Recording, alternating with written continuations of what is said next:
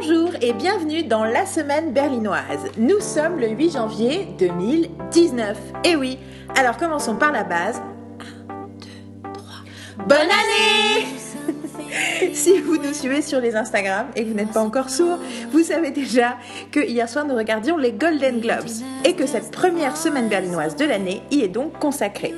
Nous allons parler des prix, des blagues, de nos plus grosses déceptions et des films et séries que nous brûlons à présent de rattraper. Je suis autour de la table avec Marine. Bonjour Et Carole. Bonjour Et c'est parti pour la semaine berlinoise, saison 2, épisode 2.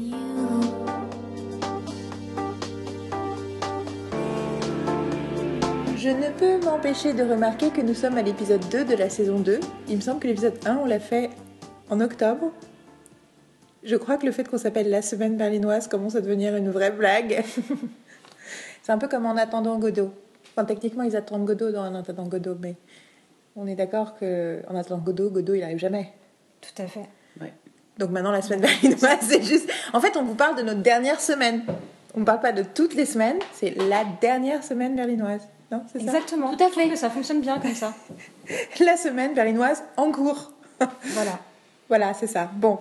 Euh, non, mais je veux continuer. Je ne vais pas changer le titre pour la simple et bonne raison que j'espère qu'un jour on pourra effectivement en faire un par semaine et euh, qu'on aura le temps et le staff nécessaire pour faire ça. En tout cas, bienvenue en 2019.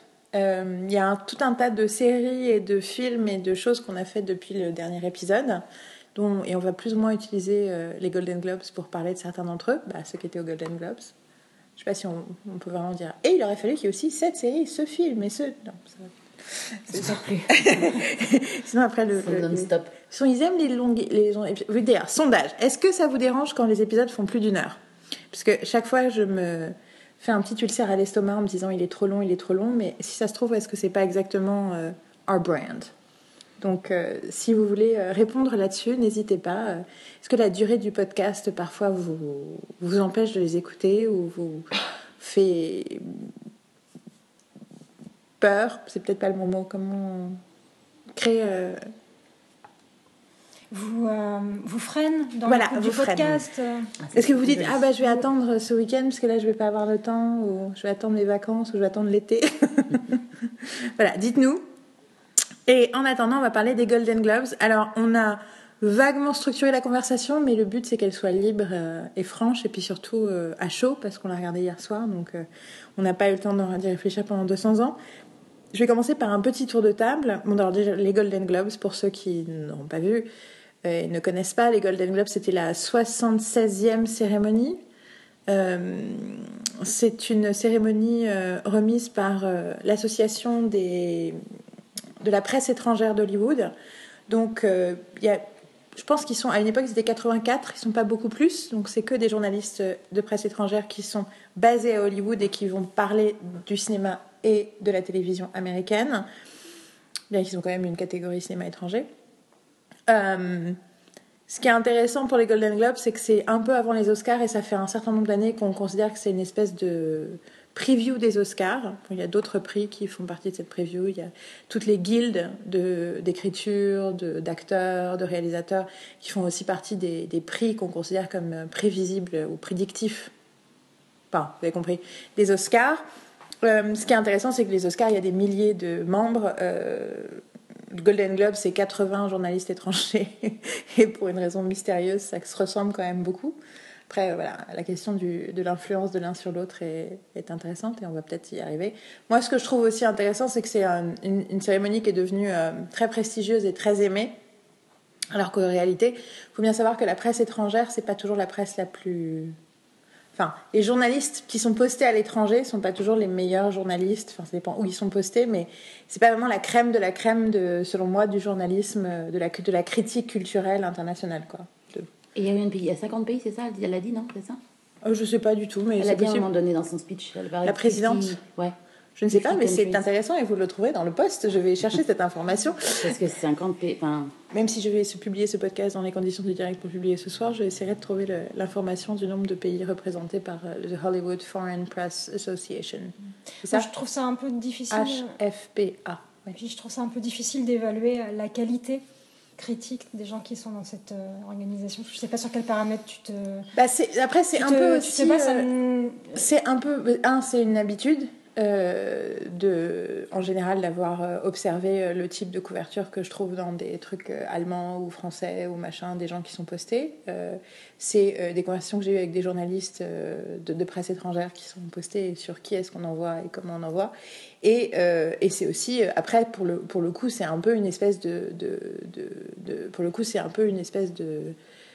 de c'est pas une légende urbaine, mais c'est un peu, voilà, c'est un peu aussi ça qu'on dit. Ça veut pas dire que c'est vrai, mais effectivement, c'est un peu ce qu'on dit depuis un certain temps sur la Hollywood Foreign Press Association. Chaque fois qu'il y a des trucs qui sont vraiment issus d'eux, on se rend compte que c'est beaucoup de l'entertainment. Des, enfin, c'est voilà, c'est pas les gens qui vont écrire. Ils vont, ils écrivent pas dans l'équivalent du New Yorker ou de Télérama ou de ou de FAZ ou de ce genre de trucs. des- euh, des points de référence qui pourraient discuter sur la qualité critique des gens qui écrivent pour ces médias, mais est-ce que.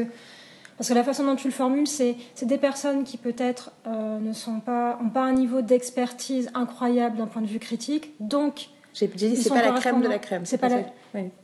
on t'a dit plusieurs choses sur eux, donc euh, ils sont à I'm already l'étranger. feel like I'm in trouble.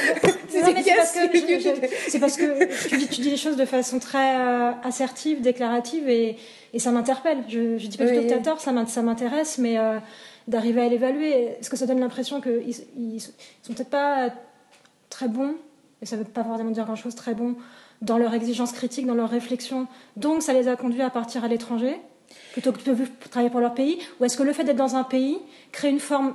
euh, d'acculturation, j'utilise le mot avec des pincettes, et les a détachés de la, pens- de la pensée critique d'autres pays. C'est pas grave si tu Et donc ouais. sont un peu dans un truc en ronron, en vase clos, parce qu'ils sont tous euh, les expatriés de la critique. Donc ça, ça. ça amène à une pensée un peu, un peu lisse, un peu y un a- peu commune. Je pense qu'il y a un peu ça, mais il y a surtout l'idée de qui tu envoies à Washington, qui tu envoies à Hollywood, qui tu envoies à New York, qui tu envoies à Londres. Euh,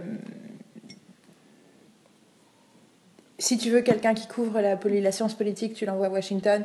Les gens que tu envoies littéralement sur place à Hollywood, c'est euh, généralement, et une fois de plus, c'est beaucoup de la légende urbaine ce que je raconte, c'est parce que j'ai pas rencontré personnellement les gens de la, la.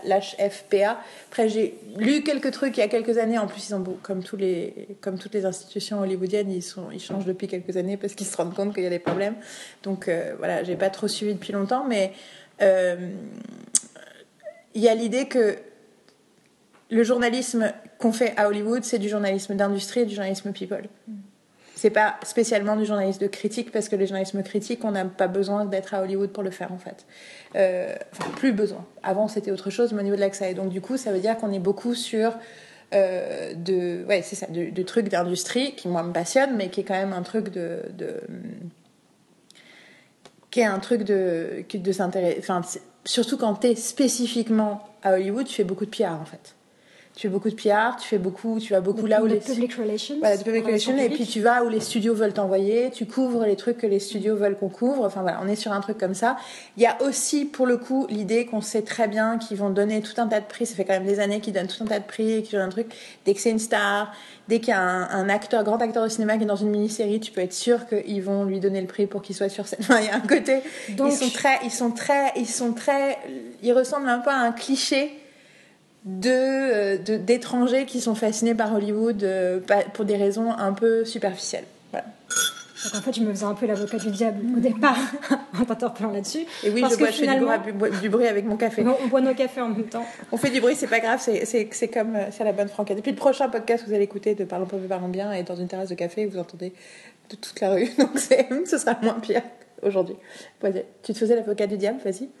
Parce qu'en fait, finalement, ces gens qu'on nomme critiques à Hollywood sont des journalistes. Mhm. Et euh, font un travail journalistique parce que normalement, on se dit quelqu'un quelqu'un qu'on enverrait aux États-Unis à- de façon permanente en tant qu'envoyé spécial, c'est plutôt une récompense. Enfin, je pense que en tant qu'amateur de cinéma ou de série en Europe, se dire euh, je vais partir travailler aux États-Unis à Hollywood, ça apparaît un petit peu comme la récompense suprême. Ouais. Et donc en fait, c'est un autre travail, c'est un travail de, de journalisme, d'investigation, de couverture d'événements, pas et pas un travail de de, de, de de d'interview, presse. de conférences de presse et d'interview.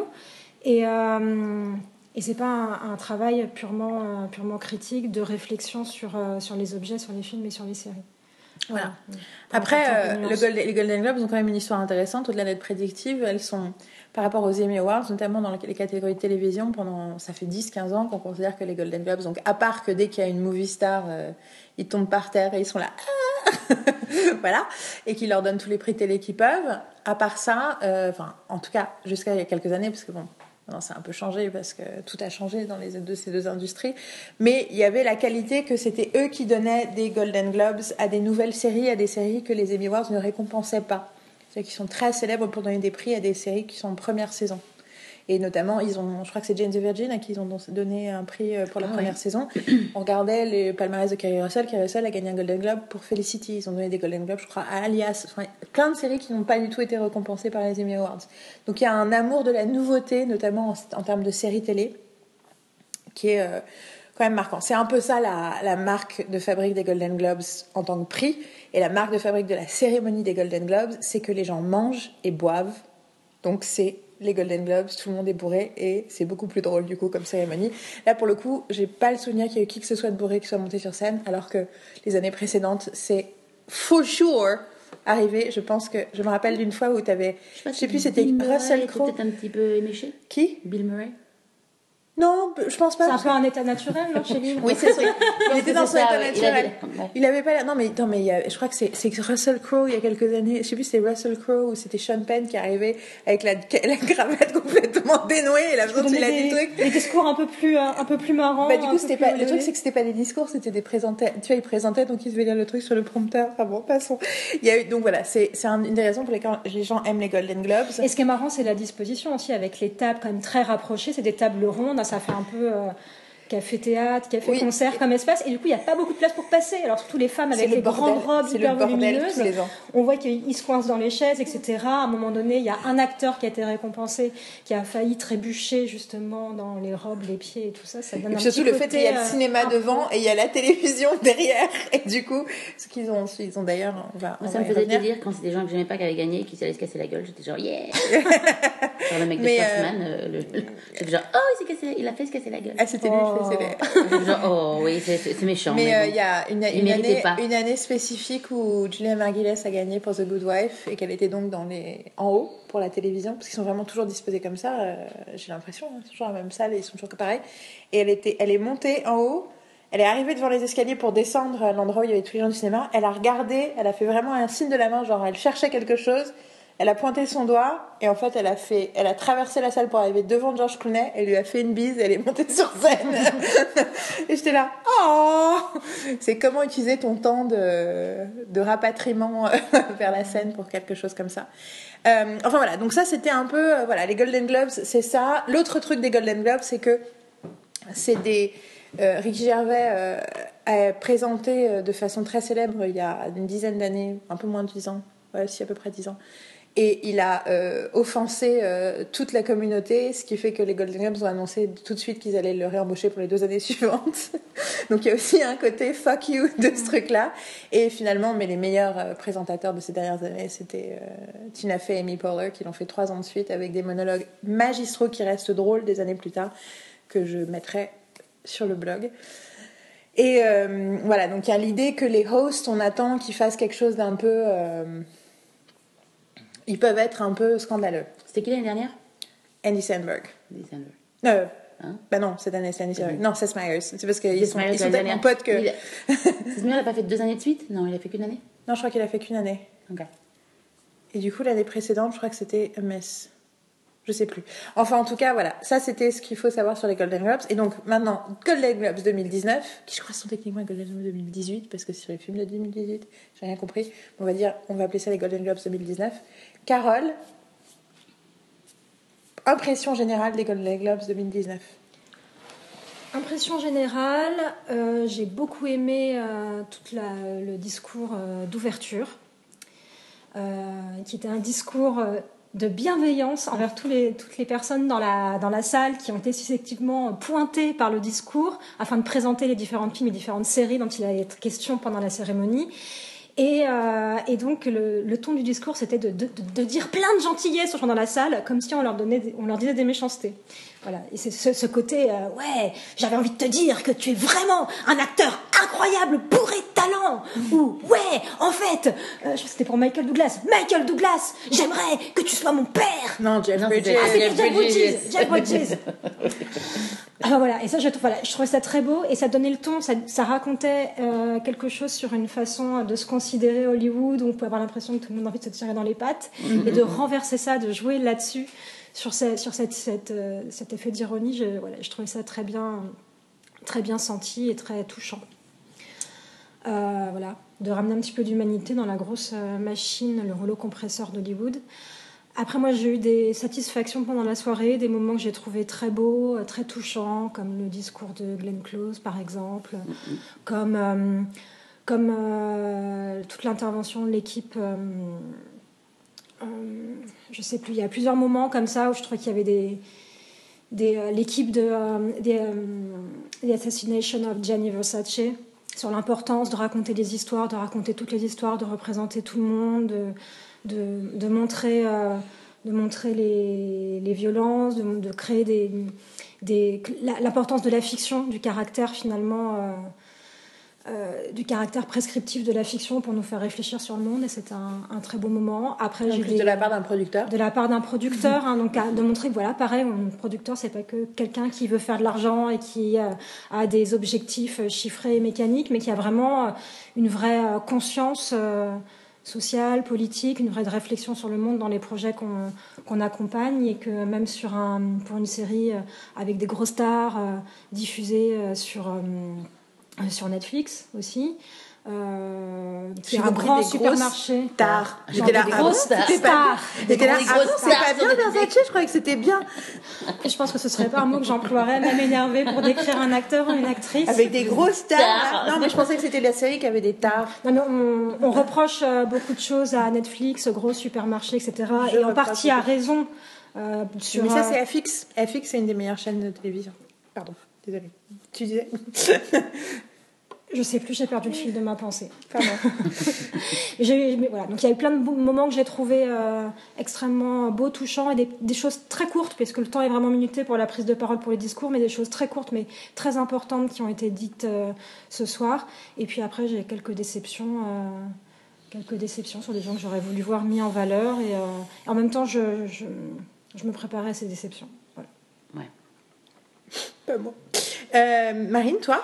Moi, bah, Impression générale de la, de la cérémonie Enfin, de la de, de Globes en général. En général, ben, c'est un peu comme, un peu comme Carole. euh, Donc, donc j'ai aimé le, le speech d'entrée, en fait, le- qui était très sympa. Euh, après, j'en j'en attendais pas. J'en attendais pas moins euh, de deux. Enfin, Sandra j'étais agréablement surprise par sa, par sa prestation. Parce que, comme on dit, on, on sait qu'elle est.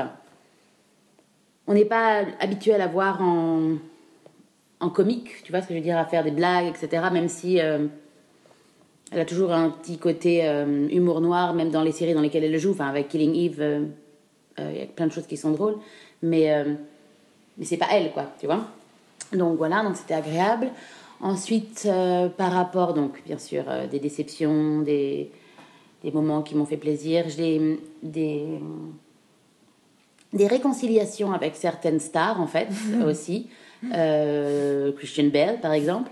Euh, et euh, ou ou même des gens qui que je n'aime c'est pas que j'aime ou que j'aime pas c'est des gens qui me sont indifférents mais genre Glenn Close c'est une personne enfin j'en avais un peu rien à faire avant. Et, et après son discours c'est clair que j'ai fait genre I like you Euh, donc il y a eu plein de ce moment, euh, plein de surprises en fait. Mais quand je dis réconciliation, c'est vraiment ça quoi. Petit, t'as des, a priori par rapport à plein de plein d'acteurs dû leur euh, dû, euh, au passif et au film que tu as pu voir avec eux, etc.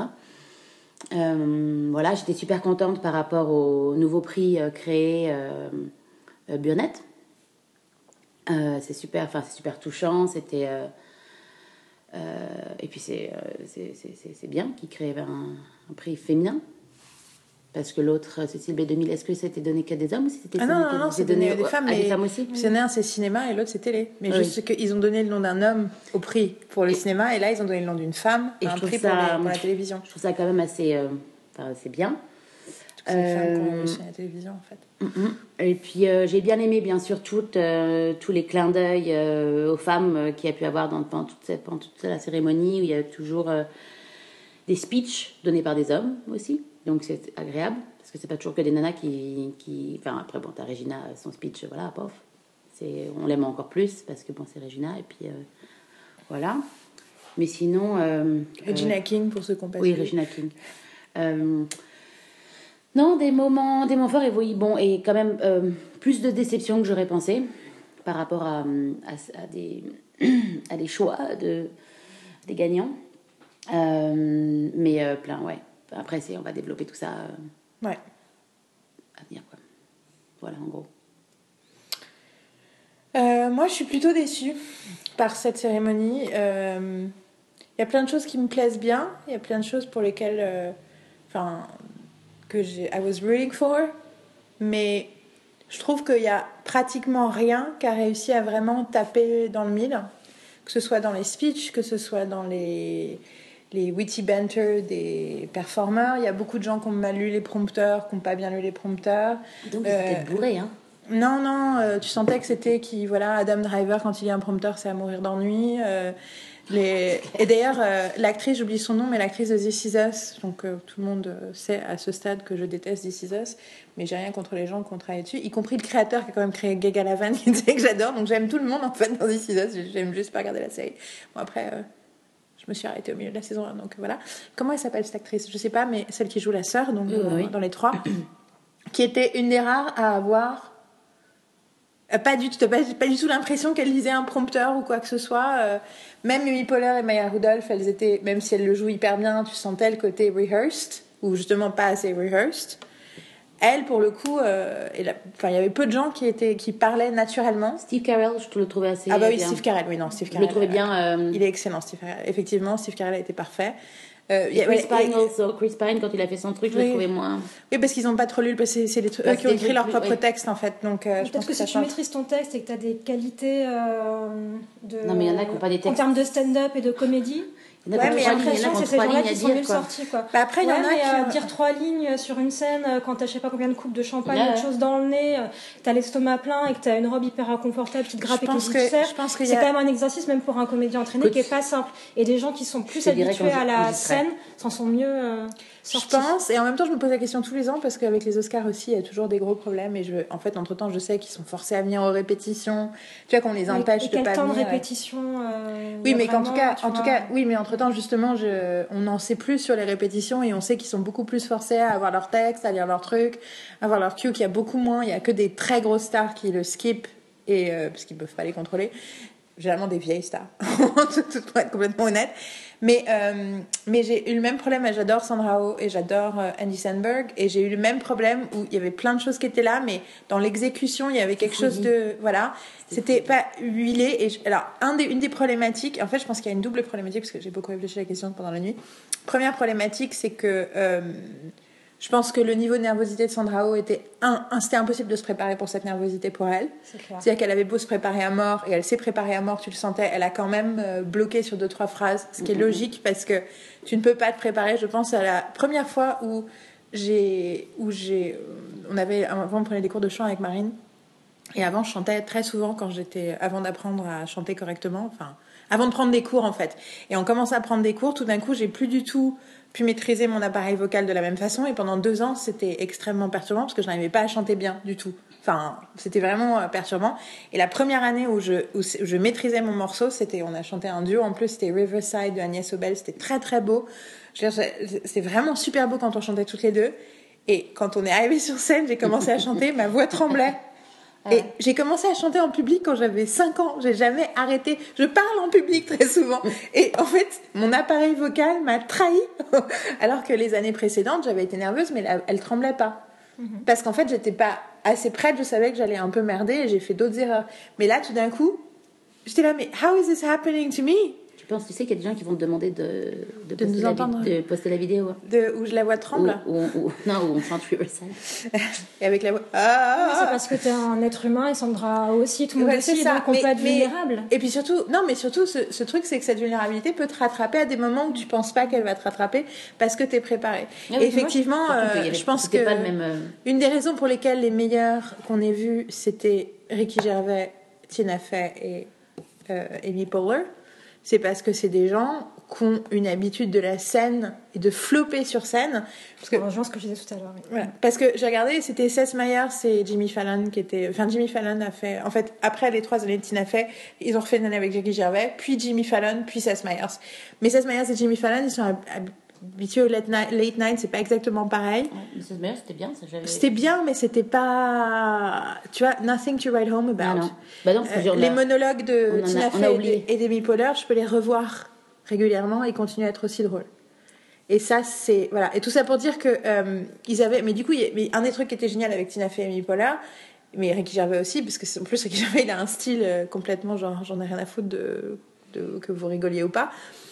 C'est que tu sens jamais. En fait, le fait de pas sentir leur nervosité est quelque chose qui est hyper rassurant, toi spectateur, quand c'est un truc qui est censé être drôle. Et quand tu sens l'incertitude de la personne en face, en fait, ça te déstabilise parce que tu sais plus du coup si ça va être drôle ou pas. Enfin, il y a des espèces de trucs un peu bizarres. Donc là, moi, j'ai ressenti ça et je donc donc la première question, donc c'est voilà, ces êtres humains, ils sont voilà. Mais je pense que plus gravement, pour la cérémonie, il faut vraiment qu'ils trouvent une solution, donc qu'ils fassent un truc. Il y a un problème de du type de salle que c'est, que tout le monde est en train de bouffer et en train de picoler, ils écoutent pas les hosts. Oui, parce qu'en plus, donc, quand ils coup- reviennent, t'as un brouhaha, C'est ça. tu les entends J'en arrive à mon deuxième point, c'est que la... le mixage du son dans le live broadcast nous fait tomber, fait tomber les blagues. On a l'impression que personne les écoute parce qu'on entend le brouhaha. On aurait Ah oui, moins l'impression de cette incertitude s'il ne trouvaient pas moyen de couper le bruit de la salle Ouais. Pour faire en sorte qu'on ait l'impression, parce qu'en réalité, il y a énormément de... Enfin, ils en parlent dans, à beaucoup d'endroits. euh, euh, je pense spécifiquement à Colbert qui en parlait quand il a fait le Correspondence Dinner. Il a fait un Correspondence Dinner sous Bush et il a éviscéré Bush sur scène. Alors que Bush était juste là parce qu'en fait ils n'ont pas compris les gens qui l'ont booké que c'était pas un vrai euh, conservateur. Et donc du coup il a fait sur, dans son personnage de conservateur mais il a quand même été, été euh, il a massacré Bush et surtout il a massacré la presse qui était donc euh, devant lui. Et à voir la vidéo est super étrange parce que c'est 15 minutes de blague où personne ne rit. Et en fait Colbert il dit c'était très différent de ce que moi j'ai vécu parce que moi je voyais toute la salle et je voyais les gens qui riaient derrière donc moi, j'avais pas l'impression d'être dans un endroit où il n'y avait pas de rire. Donc à voir à l'écran, c'était très différent. Et il y a énormément de trucs comme ça où comment quelque chose est filmé, comment est-ce que tu entends ou pas les rires de la salle, change ta perspective de ce que tu es en train de regarder. Et du coup, là, ils ont merdé Ils ont sur merdé. le son. Par moment, t'as même, t'entends ce brouhaha et par moment, t'entends comme un bouh. C'est comme s'il faisait bouh. C'est juste un. Ouais. Enfin, c'était. C'est pas. enfin, Et moi, c'est vrai qu'il y a un moment comme ça que j'ai trouvé très déstabilisant. Je crois que c'était au moment où Lucy Lou est intervenue sur scène. Tu avais l'impression que personne n'avait rien à faire de ce qu'elle racontait. quoi. Et euh, tu as presque l'impression de le voir sur son visage. Alors après, est-ce que c'est l'effet de mixage qui fait qu'on entend trop le bruit dans la salle, etc. Mais je pense qu'effectivement, ça doit quand même être très difficile de performer sur cette scène, qu'on soit euh, euh, maître de cérémonie, qu'on soit présentateur euh, de prix ou qu'on le, qu'on le reçoive, parce qu'effectivement, il y a quand même un climat avec le fait qu'on soit autour de table en train de manger, Et puis surtout- qui fait qu'il y a du bruit en permanence. Donc Et même pour des, devant, des acteurs et des professionnels, c'est très difficile. Et donc en plus, t'imagines, t'es sur scène et devant toi, euh, t'as George Clooney, t'as Lady Gaga, t'as Glenn Close et tout. Et, et s'en foutent. Et en plus, enfin, vu que c'est des grosses stars, ils s'en foutent particulièrement de ce qui se passe sur scène. Enfin, une fois de plus, ça dépend de l'âge, mais euh, les anciennes générations, euh, tu vois, Jeff Bridges et sa femme, euh, inutile de dire que je sais pas s'ils ont vraiment écouté ce qui se passe sur scène. quoi. Ouais, ou ils sont, ouais, ils sont dans un autre monde, quoi. Donc tout ça pour dire que du coup, j'ai eu un peu, et en fait, en général, il y a eu peu de moments vraiment marquants, peu de moments vraiment géniaux, géniaux. Même, j'ai adoré Regina King, mais malgré tout, au niveau du speech, enfin, tu vois, c'était pas le speech de Viola Davis il y a quelques années euh, aux Emmy. Enfin, tu vois, il y a tout un truc que j'ad- truc que j'adore, et les deux grands moments pour moi de la soirée, enfin, les trois grands moments pour moi de la soirée, en fait, il y en a trois. Il y a le speech de Christian Bale, que j'ai trouvé génial du début à la fin. Et j'étais là, comment c'est possible que je trouve ce mec absolument génial alors que j'ai un peu envie de le frapper depuis des années. Puis en plus, qui assume le fait que non mais personne ne m'aime mais c'est normal. Donc il y a quelque chose de complètement Demander à sa- euh, à sa femme. libérateur et merveilleux là-dedans. C'est ça. Et j'ai la forget someone. Et j'adore le fait qu'il ait fait ça. Enfin, de ce speech, du début à la fin, a complètement changé ma relation avec cet acteur alors que ça fait quand même un certain nombre d'années que je l'ai problème avec lui. La blague sur This Is Us. Le cas de This Is Us arrive, donc vous pouvez sortir les mouchoirs pour vous masturber sur. Vous avez vous aurez de quoi vous masturber. Sublime. Et j'adore, j'ai adoré les trois qui arrivent sur scène sous le choc de la blague en disant c'est le meilleur compliment qu'on ait fait de ma vie. Les trois, c'est très, c'est enfin, super cool. Et le troisième moment, c'est la tête de Sandra Oh avec son Golden Globe dans les mains quand ils reviennent après la pub et qu'ils sont censés être euh, à nouveau en mode présentateur et qu'elle a son Golden Globe Et et qu'elle dit. I don't know what's happening. Je crois que ça, ce moment-là, cette image-là était assez géniale. Et il y avait plein d'autres moments que j'ai aimés, mais qui n'étaient pas des moments parfaits. Alors que dans les cérémonies précédentes, je me rappelle d'une époque où je regardais les Golden Globes et j'essayais de forcer les gens à regarder certains passages, dire regarde comment ce moment est génial.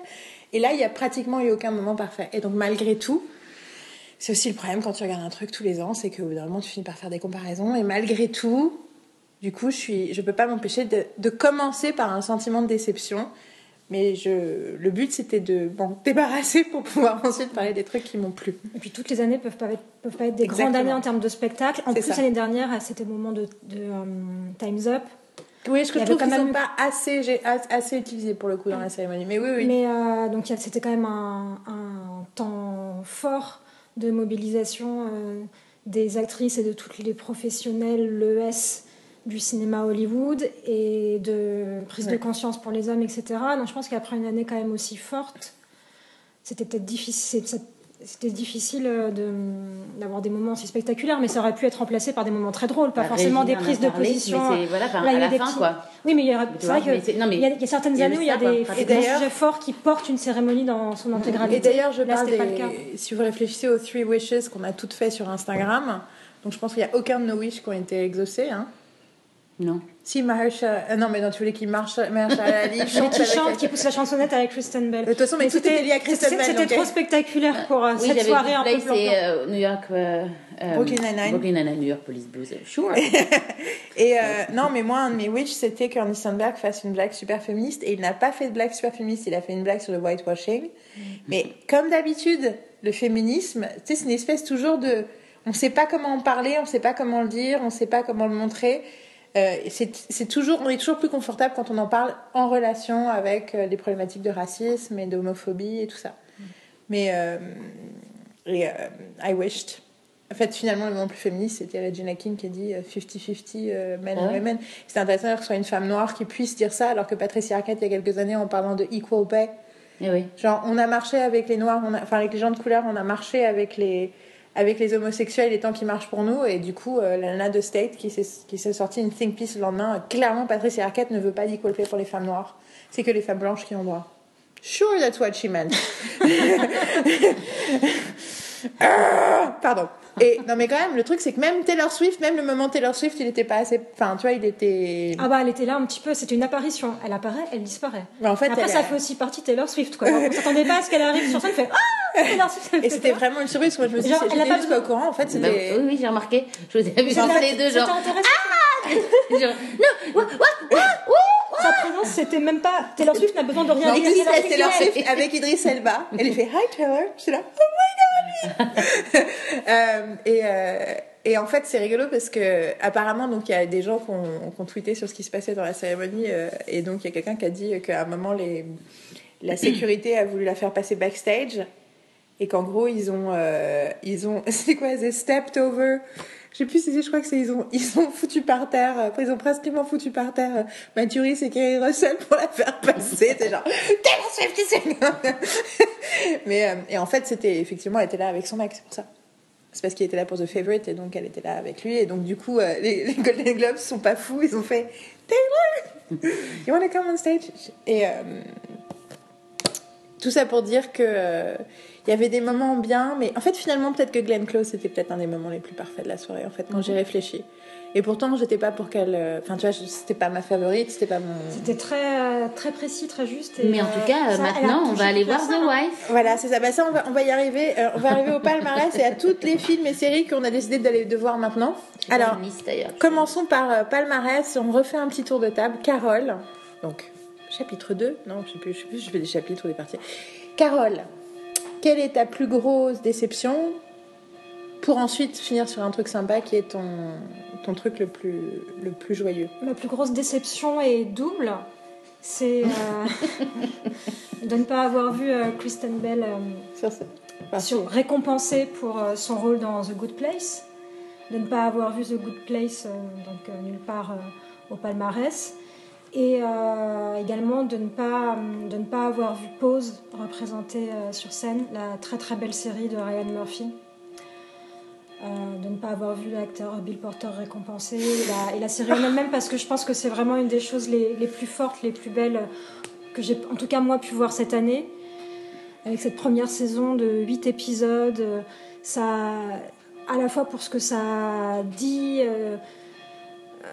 de, euh, de personnalité d'individus de la marge dans les années 80 euh, de ce que c'est que d'être euh, transgenre de plein de façons différentes, de les questions d'être homosexuel aux États-Unis dans les années 80. Donc c'est une série qui est très très touchante, très bienveillante envers ses personnages et euh, à la fois qui est visuellement incroyable. Il y a des moments de danse, des moments de spectacle, d'émotion. pas fini, hein. je l'ai pas fini. Je, je, Ok. je- je ne vais pas spoiler. je- ne vais pas spoiler. ok, je dis juste pourquoi. juste- pourquoi-. Non, mais pour le coup, pourquoi cette série est importante et pour et, Moi non et justement pour un, un- un espace qui est euh, où les récompenses sont des récompenses de euh, professionnels de la presse, qu'ils soient journalistes ou critiques, allons au-delà de ce clivage-là. C'est une série qui a à la fois un propos fort et à la fois un geste de réalisation, de mise en scène très puissant, je trouve. Donc je me, je me disais que cette- toute cette combinaison d'éléments pouvait faire qu'elle allait être mise en valeur. Donc voilà, je suis déçue euh, qu'il n'ait pas vu ça, qu'ils aient choisi d'autres séries. Après, il y avait plein de très belles choses aussi dans les, euh, les propositions. Je veux juste, avant de te laisser terminer sur le truc qui t'a fait le plus plaisir, imaginez, je vous rappelle que la personne qui a gagné contre Billy Porter, c'est le mec de Bodyguard. Imaginez ce qu'aurait pu être un speech de Billy Porter. Surtout, je sais pas si vous avez vu comment il était fringué Billy Porter. Il avait un costume blanc avec des trucs, euh, enfin avec un truc, il avait une cape qu'elle est avec. C'est net son classe. Non mais, vous imaginez à la différence avec the most boring speech of the night, which is, I mean, clair. who cares? This guy is nice and good looking, whatever. Mais, mais vous imaginez le, tu vois, rien que for entertainment value, pour la soirée, si Billy Porter était monté sur scène, il aurait fait monter toutes ses copines avec lui, elles auraient toutes hurlé, ça aurait été génial. Bon, passons. Et, et ton, ce qui t'a fait le plus plaisir? Est-ce que tu sais? Ce qui m'a fait le plus plaisir, Tu veux regarder la liste Ah, c'était de. euh, ce qui m'a- ouais, je veux bien voir la liste. Bah, ce qui m'a fait le plus plaisir en premier, c'est de voir euh, Mahershala Ali récompensé pour son rôle dans euh, Green Book, un film que j'ai pas encore vu, mais de toutes les images que j'ai vues, tout ce que j'en sais me donne très très envie. Et je suis très contente en fait de la visibilité que ce film a pu avoir dans les récompenses euh, dimanche soir. Je suis vraiment très heureuse. Euh, lui, c'est un acteur que je suis depuis euh, les 4400. Donc, euh, mini-série de science-fiction qui a été aussi le lieu de la découverte de Dakota Fanning pour moi, dans mon souvenir. Une des premières fois où on s'était attaché à elle et que j'ai suivi depuis. Mais voilà, et lui, Marshall Ali, je l'ai regardé dans plein de films, plein de séries et j'adore cet acteur et je suis hyper contente en fait de l'évolution de sa carrière, de l'ampleur que ça a pris, de sa reconnaissance. Dans Moonlight, il était incroyable. Donc je suis très contente et j'espère que c'est juste un tremplin la suite en termes de, en termes de récompense pour lui. Et euh, de quoi je suis très contente encore. euh, euh, moi, j'avais pas, c'était pas elle, je crois que j'avais mis en valeur dans mes choix, mais je suis très contente pour Regina King et j'étais très heureuse d'entendre son speech. Je crois que c'était vraiment un très très beau moment de de la de la soirée et, et voilà. Marine, Bah moi, grosse déception. alors, euh, bah, idem. Je veux dire, euh, Pose et euh, Good Place, en fait, moi, c'est ça. Euh, J'aurais aimé euh, que ce soit deux séries qui soient quand même récompensées. Euh, ensuite, euh, grande déception à la musique. C'est bullshit quoi. Genre euh, First Man, euh, j'ai pas vu, je, je le verrai pas de toute façon et euh, j'aime pas le mec. Donc euh, c'est totalement personnel, mais euh, Bim genre c'est bon quoi. Il a gagné la La Land de machin, genre c'est bon. On savait déjà qu'il faisait de la merde avant, donc maintenant c'est bon.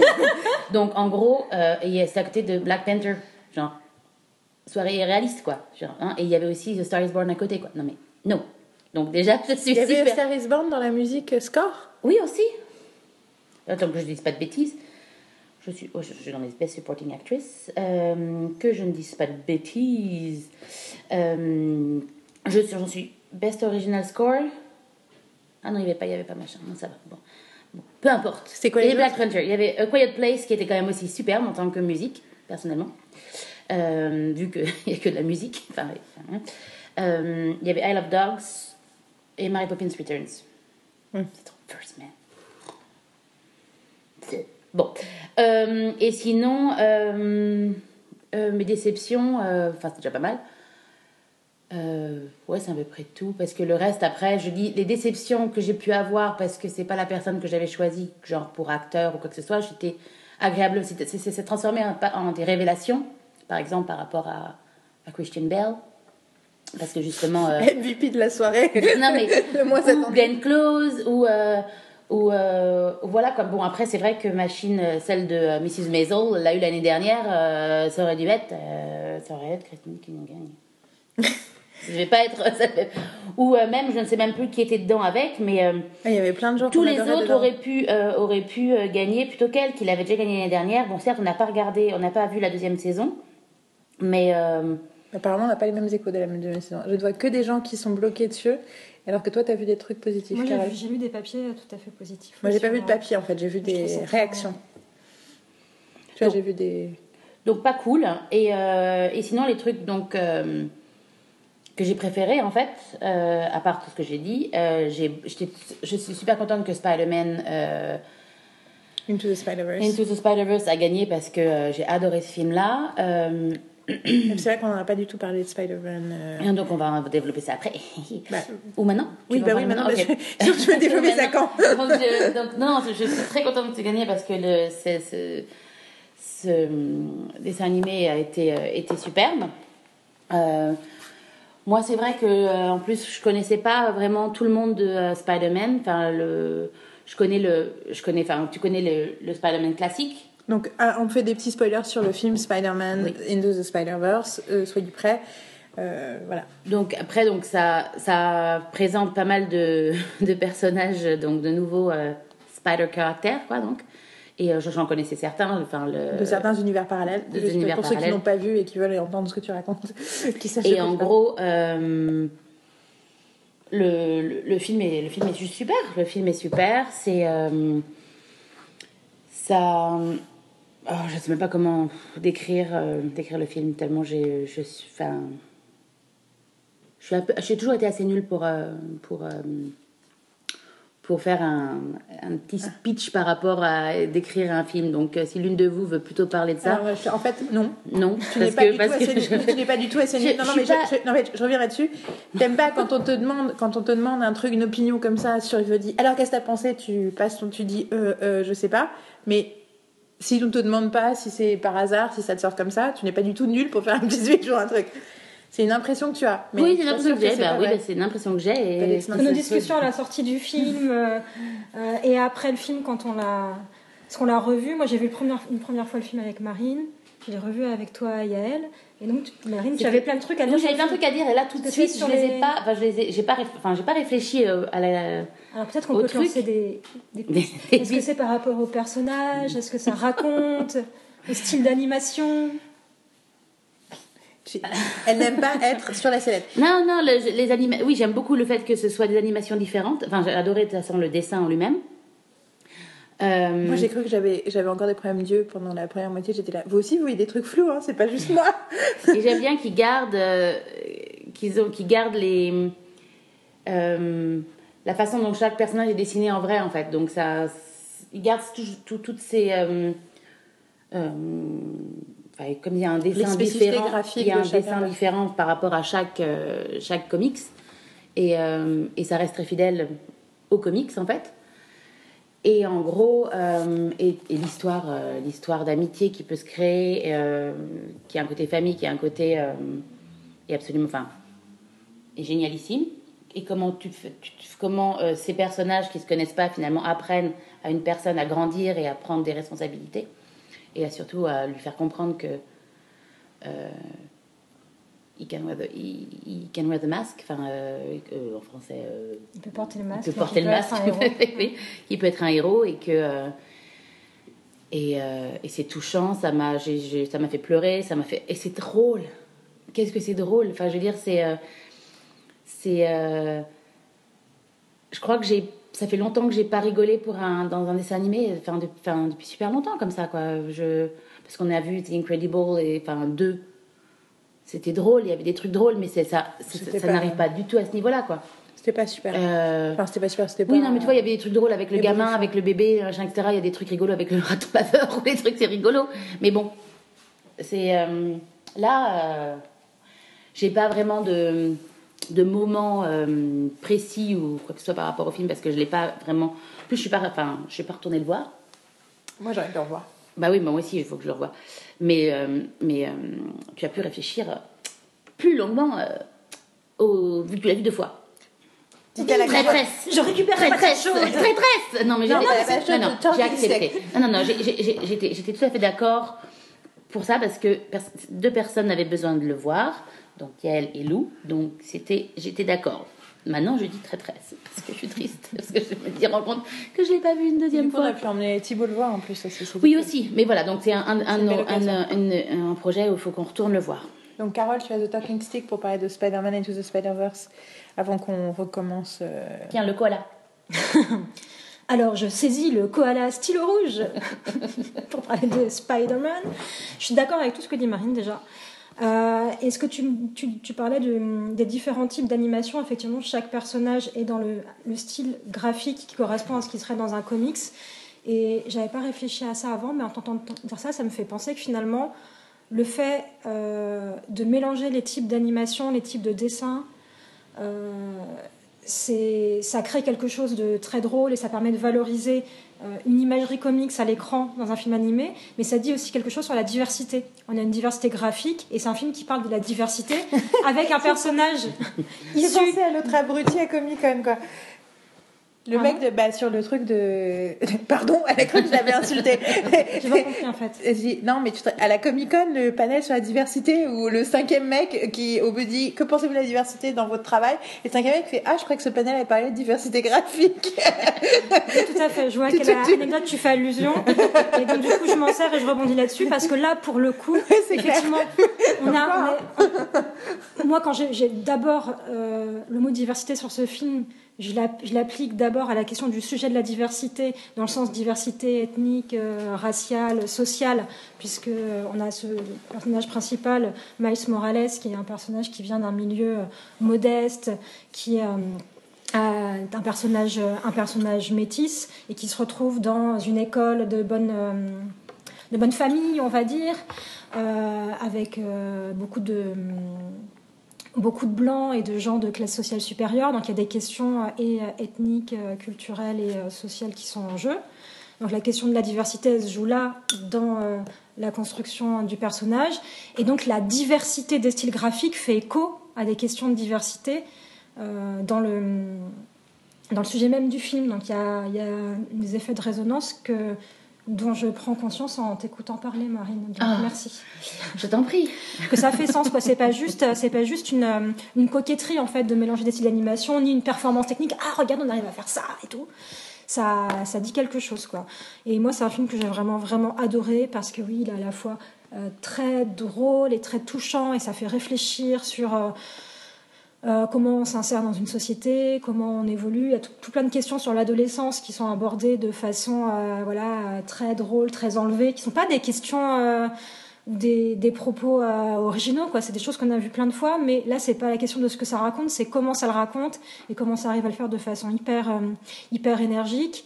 qu'est-ce que ça dit sur le groupe, la communauté, comment on combat ensemble comment un héros évolue, peut être vulnérable et faible avec des Spider-Man de mon alternatif qui ont plein de faiblesses, de galères, de casseroles avec eux. Donc je trouve ça super la façon dont ça écorche la figure du super-héros en général, mais de façon hyper constructive. La musique est incroyable, la musique est géniale.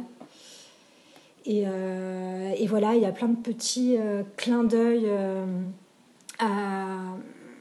aux dessinateurs aussi de comics. C'est aussi un, un, hommage aux créateurs. Évidemment, on a l'habituelle apparition de Stanley qui a plus été un peu retravaillé vu que Stanley euh, nous a quittés euh, peu avant la, sortie internationale du film. Du coup, ils ont retravaillé euh, Par rapport à ce qui était prévu au départ, la séquence avec Stanley, j'avais lu que les, dialogues, il y avait des trucs dans les dialogues qui étaient un peu, ah, un peu, un peu modifiés par rapport à ça. Et, et, puis même voir, par exemple, une des premières fois où Miles Morales, le jeune héros du film, sort son, son téléphone dans un moment de panique pour euh, appeler à l'aide son père, je crois, dans ce moment-là, ou son oncle peut-être, son oncle qui euh, est son allié au début du film.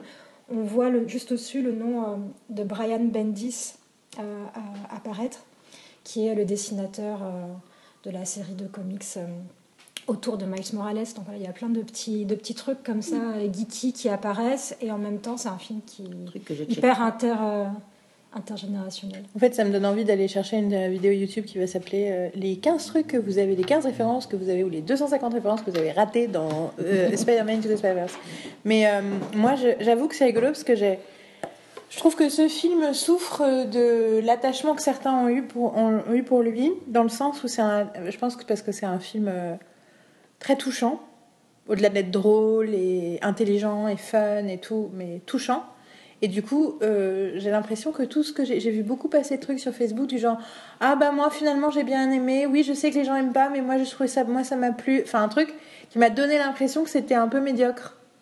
Mm-hmm. Ah Parce que les gens le défendaient sur Facebook et sur Twitter et tout, un peu comme un, un pas un, pas un péché coupable, mais un, une indulgence, tu vois, un petit truc genre, moi ça m'a plu parce que moi je suis un être sensible. Mais vous voyez la façon dont on parle de ce genre de choses, ce qui était un peu l'effet du Star Wars 7, hein, que j'avais vu beaucoup, euh, ceux, que ceux qui avaient aimé passer leur temps à presque s'excuser d'avoir aimé, ce qui donnait l'impression que, oui bon je sais le film est pas terrible, mais moi ça m'a plu parce que j'adore Star Wars, tu vois, ce genre de truc que j'avais vu.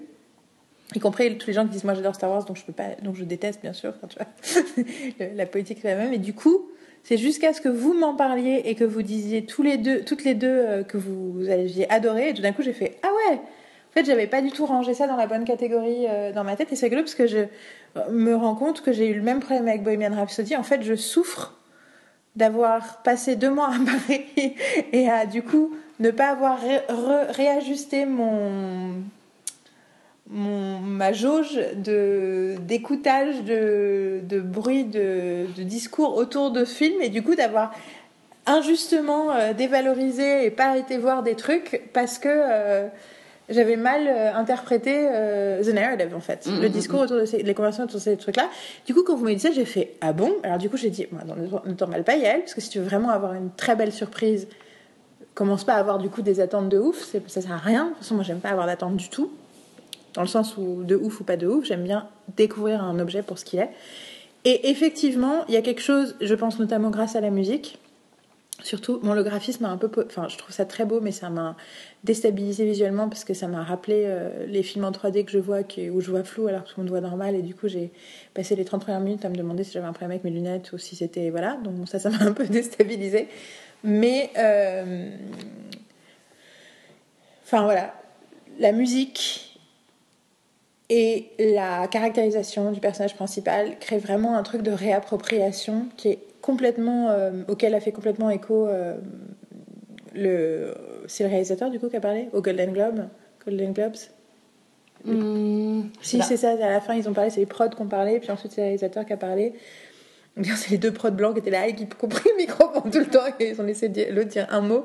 C'est rigolo parce que la musique a commencé à ce moment là mais en même temps vu ce qu'il disait la musique ça donnait un côté pathos qui allait très bien et qui était en gros, euh, voilà, euh, tout le monde peut porter un masque, tout le monde peut porter le masque en disant que voilà, c'est un, il y a vraiment cette idée de la représentation de quelque chose d'autre, d'un héros différent. Et c'est rigolo parce que Peter Parker est déjà ça. Peter Parker, c'est, c'est un héros d'une classe moyenne inférieure qui euh, un peu devient des prolos et ose ben, être le défenseur d'un, quartier qui où peut-être les grands super-héros iront pas. C'est un peu déjà ce qu'il y a dans. Il y a aussi c'est ce qu'il y a dans Spider-Man Homecoming, c'est ce qu'il y a dans The Amazing Spider-Man avec. Euh, on sent vachement plus avec. Euh, Garfield.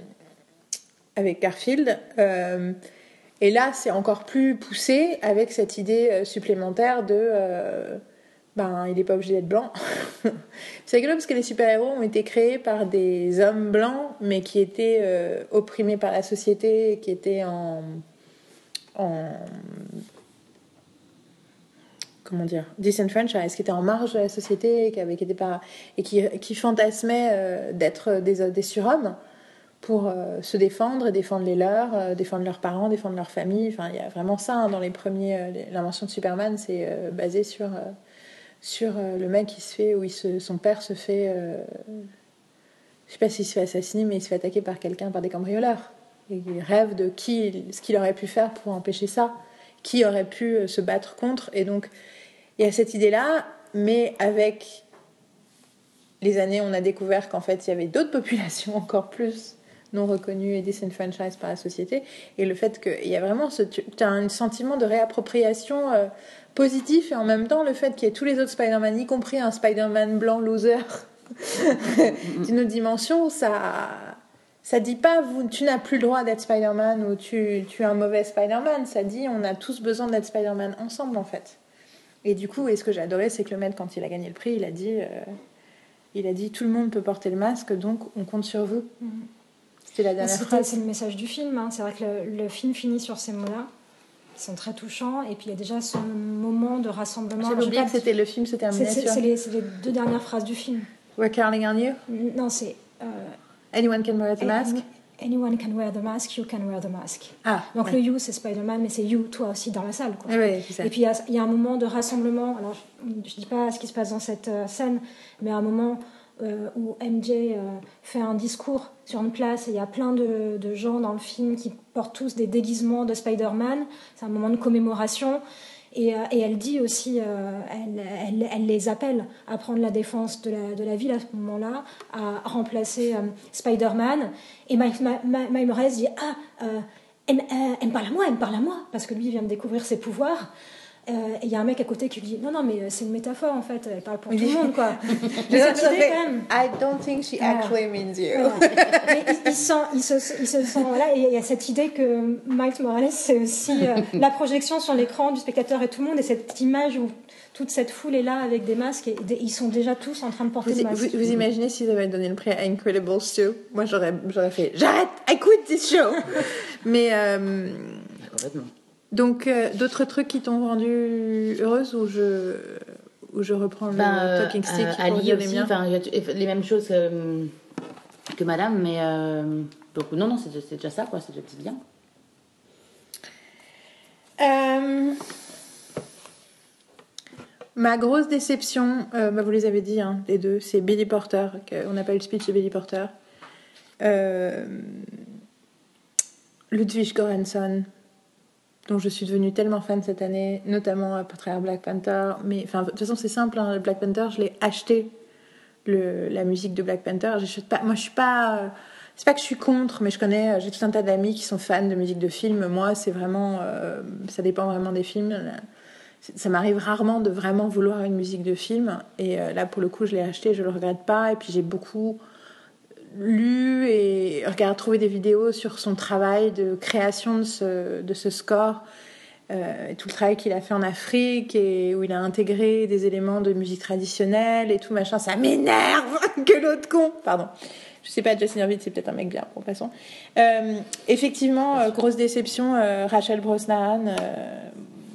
I like her, mais elle a gagné l'année dernière. Les quatre autres, je vous dis juste quand même les quatre autres nominés pour que vous, puissiez voir euh, l'étendue de notre désespoir. Donc Kristen Bell, il y avait Candice Bergen pour Murphy Brown quand même. Euh, Alison Brie et Debra Messing pour Ellen Grace. Et comme vous le savez, moi, Ellen Grace, c'est une série que je regarde et que, et que j'aime énormément. Je la trouve incroyable. Je trouve qu'elle a jamais été aussi drôle et aussi merveilleuse que maintenant.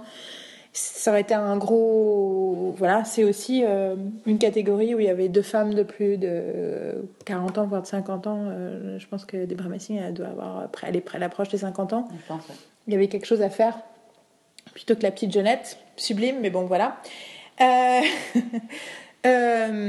ma plus grosse déception, c'est de ne pas avoir vu assez de trucs pour pouvoir juger. Quand je regarde euh, mon palmarès, euh, je me rends compte que donc euh, on va on va vous dire après les, les comptes. Donc on a on avait publié tous nos votes sur le site. Et donc moi euh, sur mes 25 les 25 awards, il y a que 5 de mes wish qui sont à- à- arrivés euh, qui ont été exaucés. C'est pareil pour Marine, toi je crois que c'était 7 Carole. Je sais plus. 17. Ouais, c'était 7. Et du coup, euh, mais faut aussi savoir que, que c'est difficile d'avoir des bons wish quand il y a plein de trucs que t'as pas vus. Alors les séries, c'est ma faute, mais les films, il y a des films qu'on n'a pas pu voir. Et du coup, euh, que ce soit, enfin, par exemple, Vice, notre rapport à.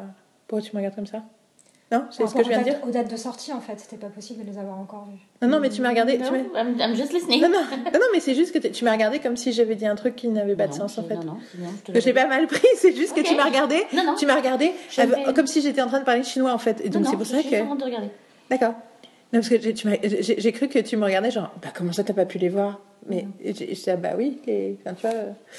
Donc, euh, donc euh, Vice, Green Book, euh, If Bill Street Could Talk, on est beaucoup en train de juger des choses. euh, un peu vis-à-vis du buzz, beaucoup vis-à-vis de notre attachement aux gens qui sont impliqués dans le truc, ce qui est en fait contre tous mes principes.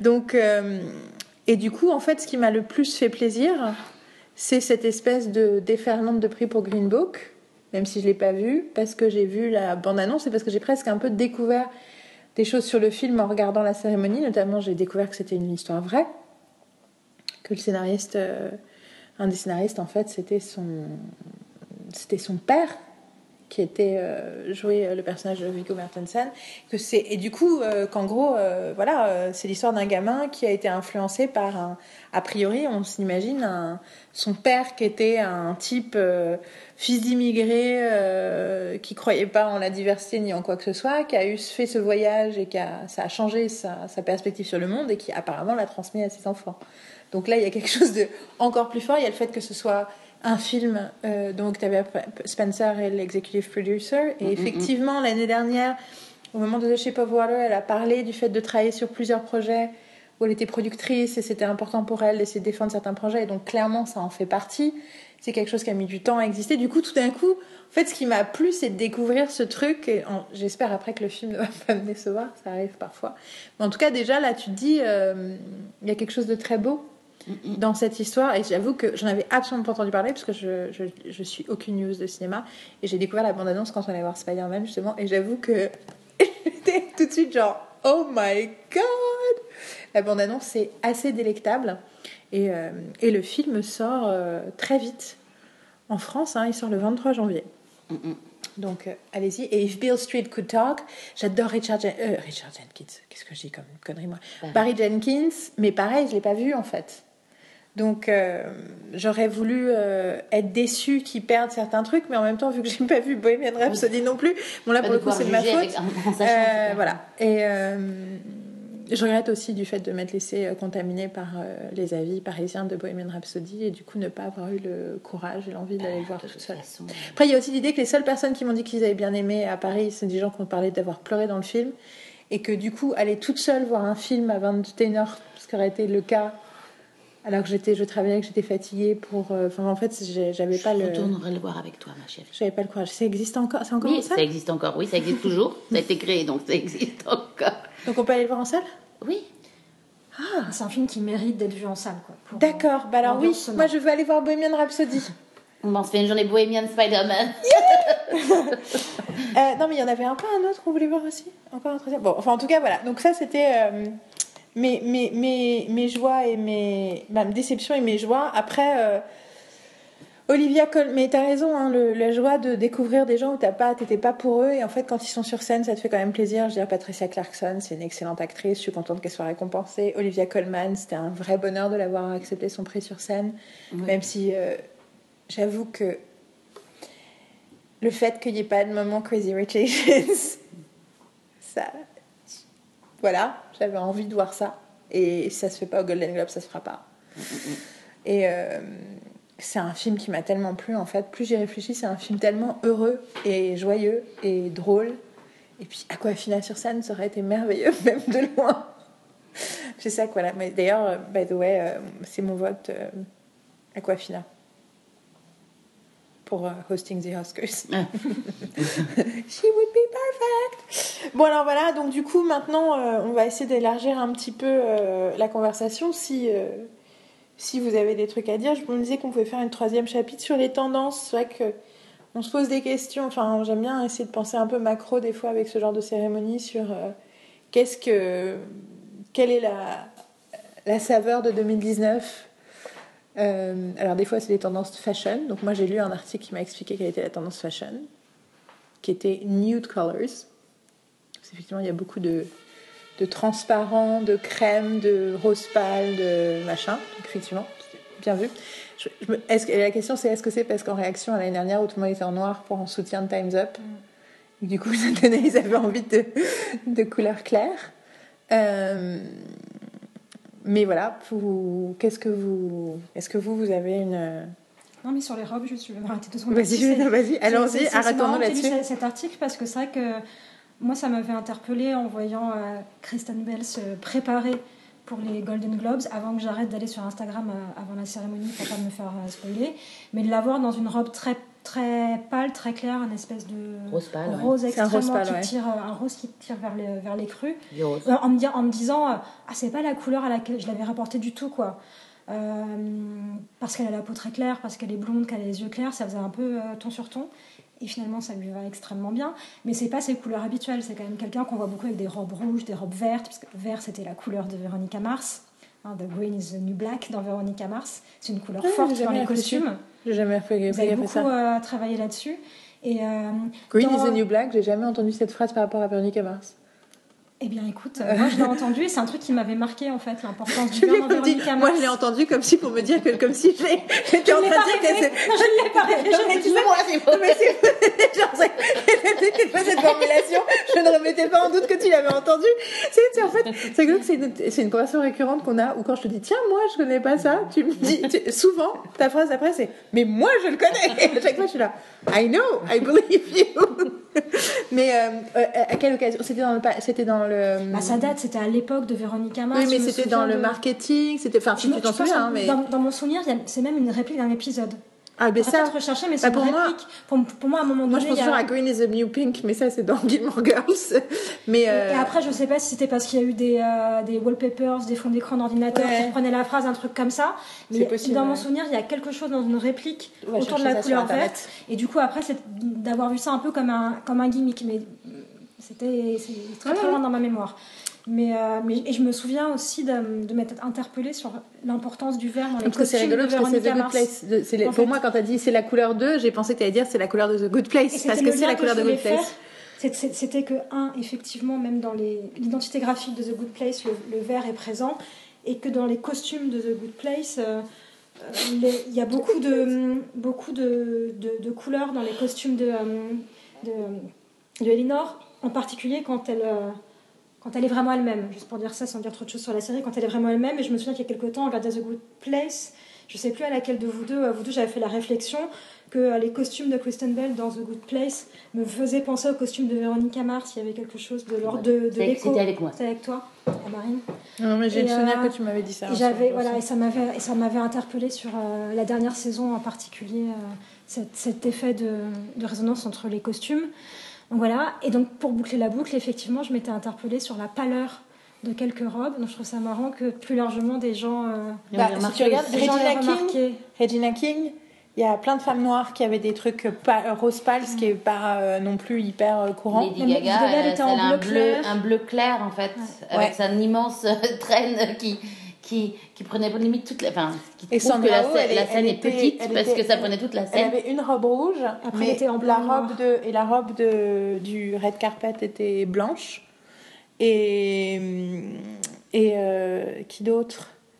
Qui d'autre? Brosnahan, elle était jaune, mais quand même, on est quand même, enfin, il y a quand même l'idée de la de quelque chose de de clair. Et il y a aussi euh, Felicity Huffman qui avait, enfin, il y avait beaucoup de India, India Moore aussi qui de Pose. Elle avait quelque chose pour le coup, elle avait un truc Louis Vuitton mais en euh, argenté. Mais on est que, enfin, il y avait vraiment l'idée du. Une certaine douceur de façon ouais. générale. Par contre, je j'ai pas trouvé des, des, des robes absolument. euh, J'ai pas, j'ai beaucoup aimé J'ai avec la pas- robe de Lucy Liu. Alors que Dieu Oui. sait si j'adore Lucy Liu, mais genre what happened? que Quelqu'un lui avait mis de la. de la- Bah, en fait, ça me fait la penser, tu sais, quand, la- quand Angelina Jolie et, et, et- et- Peinture, tu sais, des trucs. Angelina Jolie et Brad Pitt se sont enfin mariés, divorcés. oui.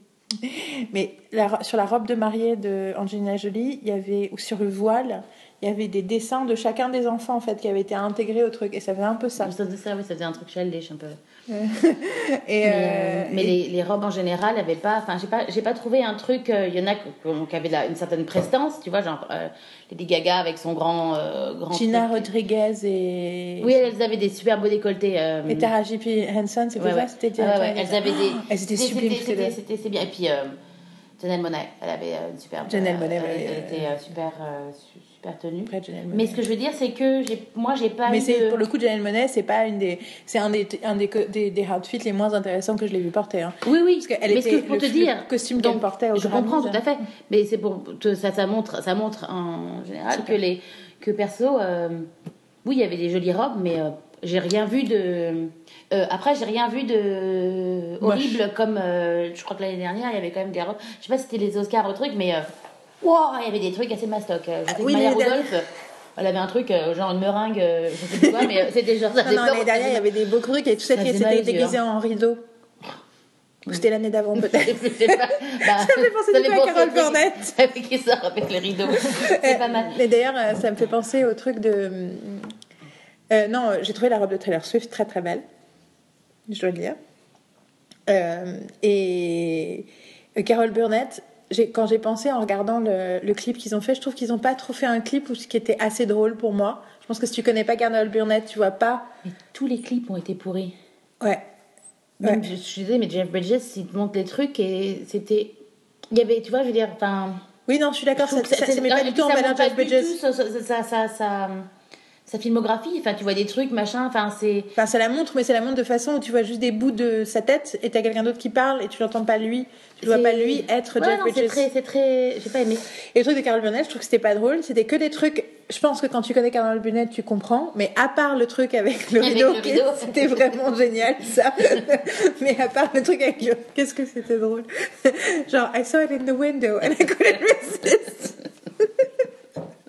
Euh, donc voilà, euh, j'ai trouvé ça un peu dommage. Mais même Euh, les, même les, hum, les clips de films. les clips de films.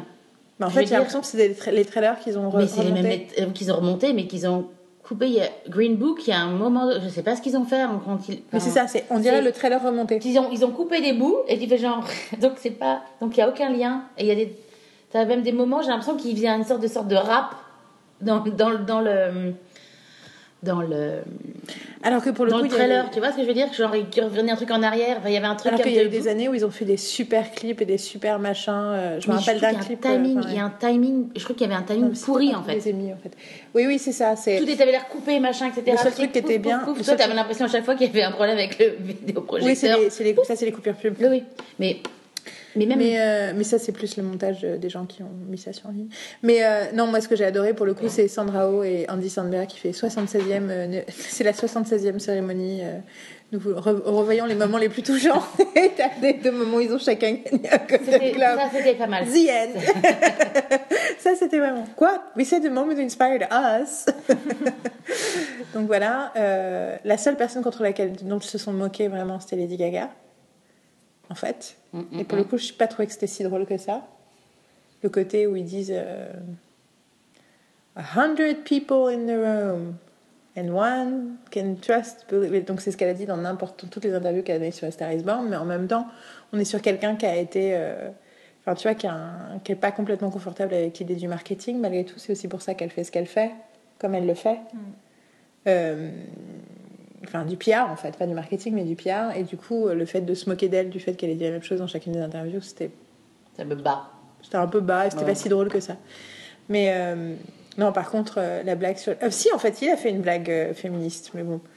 Et quand il a fait la blague sur Les Moonves avec Big Bang Theory, les Ah trois de Big Bang Theory en disant Maintenant, pour vous expliquer, faire une, une défense de Les Moonves, Big Bang Theory. ça, c'était genre, ok. Mais pareil, c'était un peu, voilà. Mais euh, donc, euh, ouais, tendance, en fait, du coup, la tendance que j'ai envie de dire, c'est que euh, personne n'a encore trouvé le moyen de vraiment parler de MeToo, quoi. Ou de la politique, de le gérer correctement. En fait, on ne sait pas, on ne sait pas encore rire correctement de la politique et de la.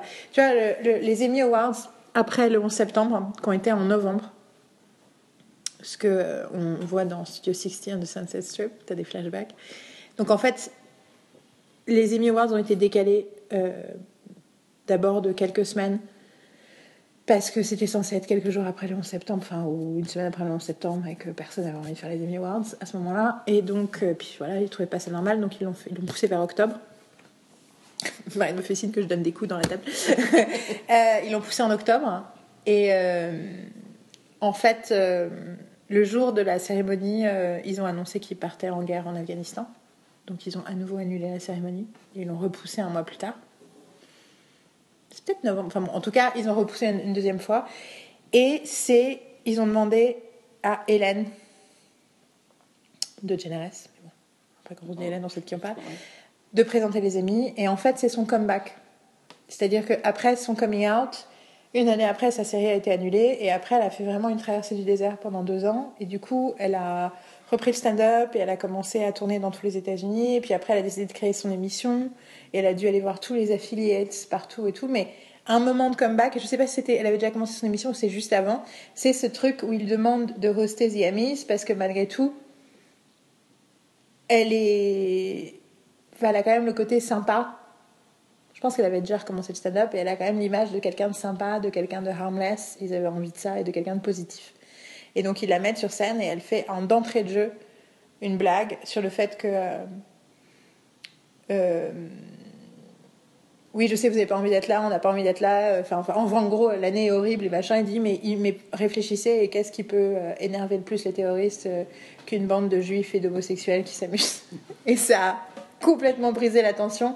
Et en fait, toute la communauté est tombée, retombée amoureuse de Hélène, quoi. Quand elle a, fait, elle a dit cette blague, et ça a- pff. On, a- Ouais, ouais. on l'attend toujours, en fait, cette blague-là. Mm, mm, mm. Tu vois, euh, j'attends encore le moment où euh, la réalité politique, que ce soit celle de Trump ou que ce soit celle de MeToo, que ce soit celle de toutes ces choses-là, soit, soit gérée dans une blague de façon à ce que, à ce qu'il y a un- qu'on n'ait plus l'impression que tout le monde est en train de de marcher sur des œufs. Alors qu'en réalité, on ne devrait pas être en train de marcher sur des œufs. Tu vois Ils devraient être en train d'être de décider de leur avenir, quoi, plutôt que d'avoir peur de dire le mauvais truc. Et euh, Et puis ça permet de faire euh, que cette- ce moment qui peut paraître hyper superficiel, en Europe de soirée, on boit du champagne, on est un peu dans un espèce d'entre-nous euh, d'élite intellectuelle et économique, soit un moment de, de mise Ouais. en valeur d'une parole hyper efficace. Oui, et que- justement pas juste de façon dramatique, mais juste de façon avec les blagues à la Jon Stewart, à la Trevor Noah, tu vois, le côté we know we're right. Enfin, tu vois, we know we're, in- enfin, we're right dans le sens où on est, on se pose les bonnes questions et en train d'avancer dans le bon sens, quoi. Plutôt que d'être en train de, oh ben je sais pas, de nos jours tout est tellement, euh, tu vois, on pourrait, enfin tu vois même après Carol Burnett pour le coup, euh, elle a, elle a parlé d'argent, mais elle a dit plus, aujourd'hui les chaînes ne feraient plus ça. tu vois, c'était un peu euh, Ça pourrait être. Noah qui présente les prochaines Golden Globes. Je sais pas si c'est son style. Lui, en fait, plus je regarde Trevor Noah, plus je sais qu'il est, il est bon quand il est pas scripté, en fait. Donc il est bon en interview. C'est les meilleures parties de son émission, c'est l'interview et tous les moments between the scenes. Après, tout le reste est bien, mais between the scenes et les interviews, c'est le moment. Mais de toute façon, j'ai regardé. Enfin, en fait, les interviews sont cinq fois meilleures que sous Jon Stewart. Et personne ne parle avec Trevor Noah comme il parle avec les autres gens. Et que ce soit de l'entertainment, de quoi que ce soit, c'est les, les interviews de Trevor Noah sont incroyables. Mais du coup, quelque chose de très euh, répété, scripted et tout, je, je pense pas que c'est le meilleur. Samantha Bee, Samantha Bee, Samantha Bee, ouais. Samantha pourrait être merveilleuse. euh, elle, elle, euh, elle défonce en scripted, quoi. Et, euh, et le truc. mais le truc sur cette parole, c'est qu'en fait, la personne qui a eu la parole la plus, la plus forte et la plus. la phrase la plus cool, mais du coup très solennelle, c'était la présidente euh, de l'association qui a dit euh, euh, This is our story to. This is our story to tell. Non, this is our story to tell, c'est our story to write. La première, c'est pas story to tell, c'était This is our story to something. This is our story to write.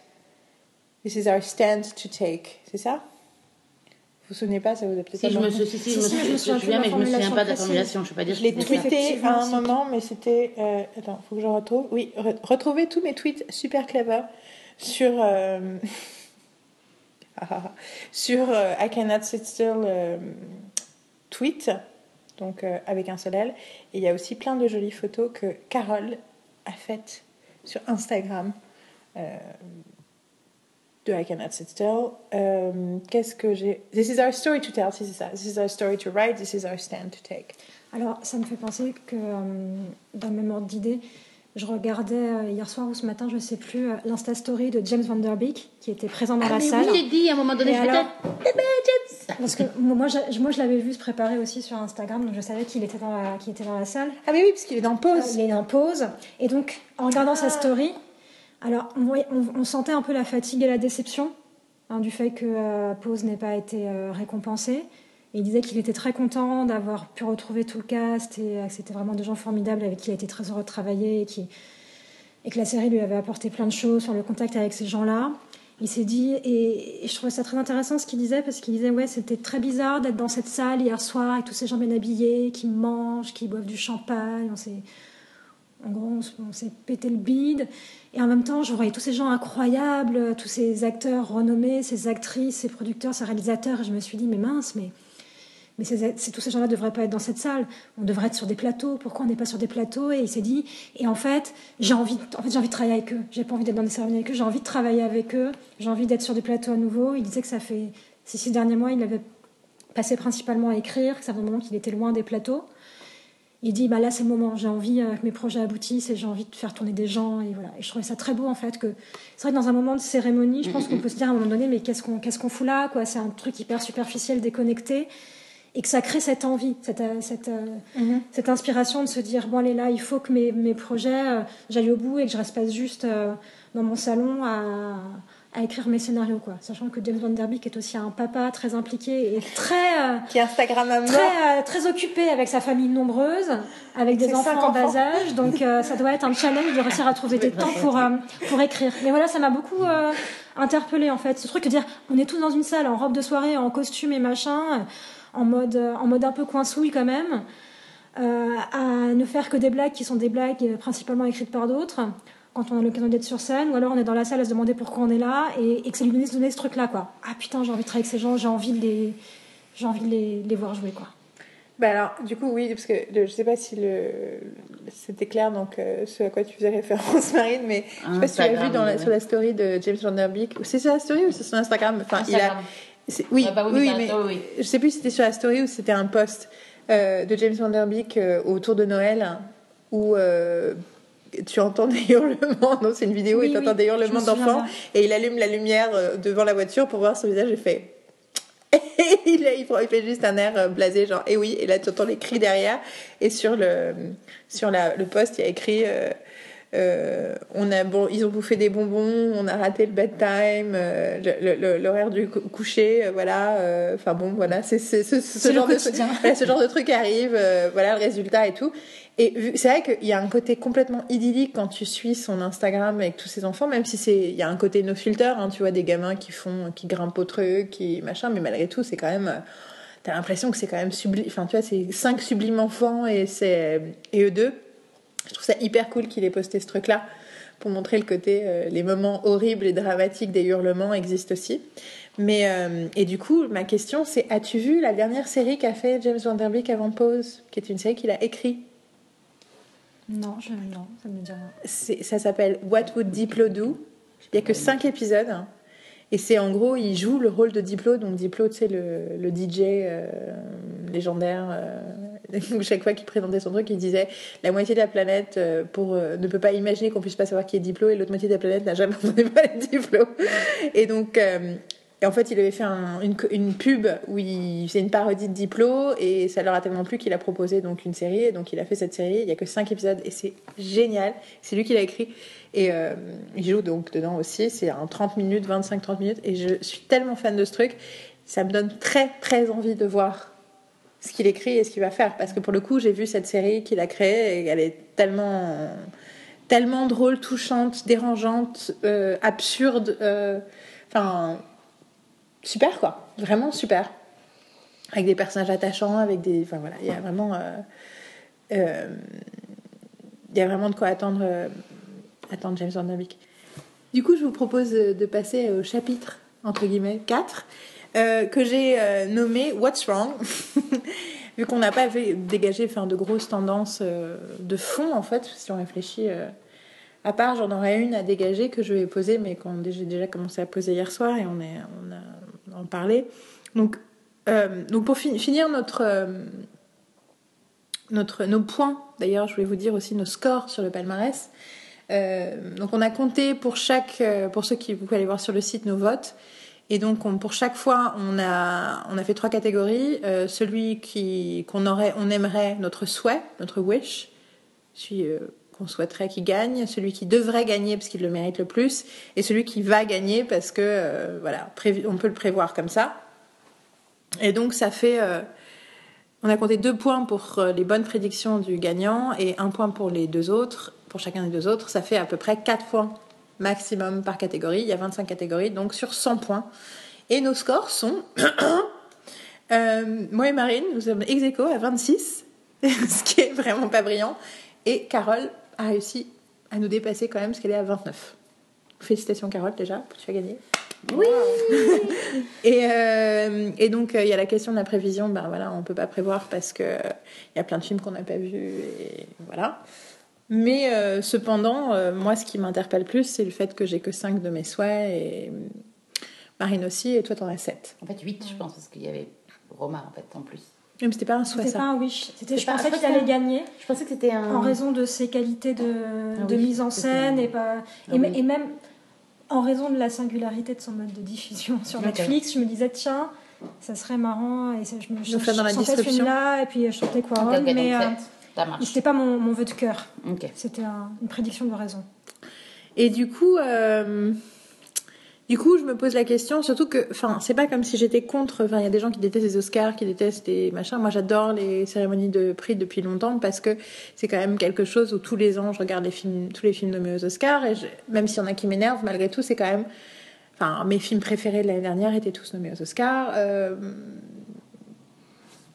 donc, c'est quand même quelque chose qui, reflète mes, intérêts mes goûts. Donc du coup là, quand je suis si loin du palmarès final, euh, j'ai envie de me poser des questions et donc j'ai tout un tas de réflexions. La réflexion numéro un, c'est, euh, je pense que surtout en ce qui concerne la télévision, euh, on a tendance à à aller sur des choses qu'on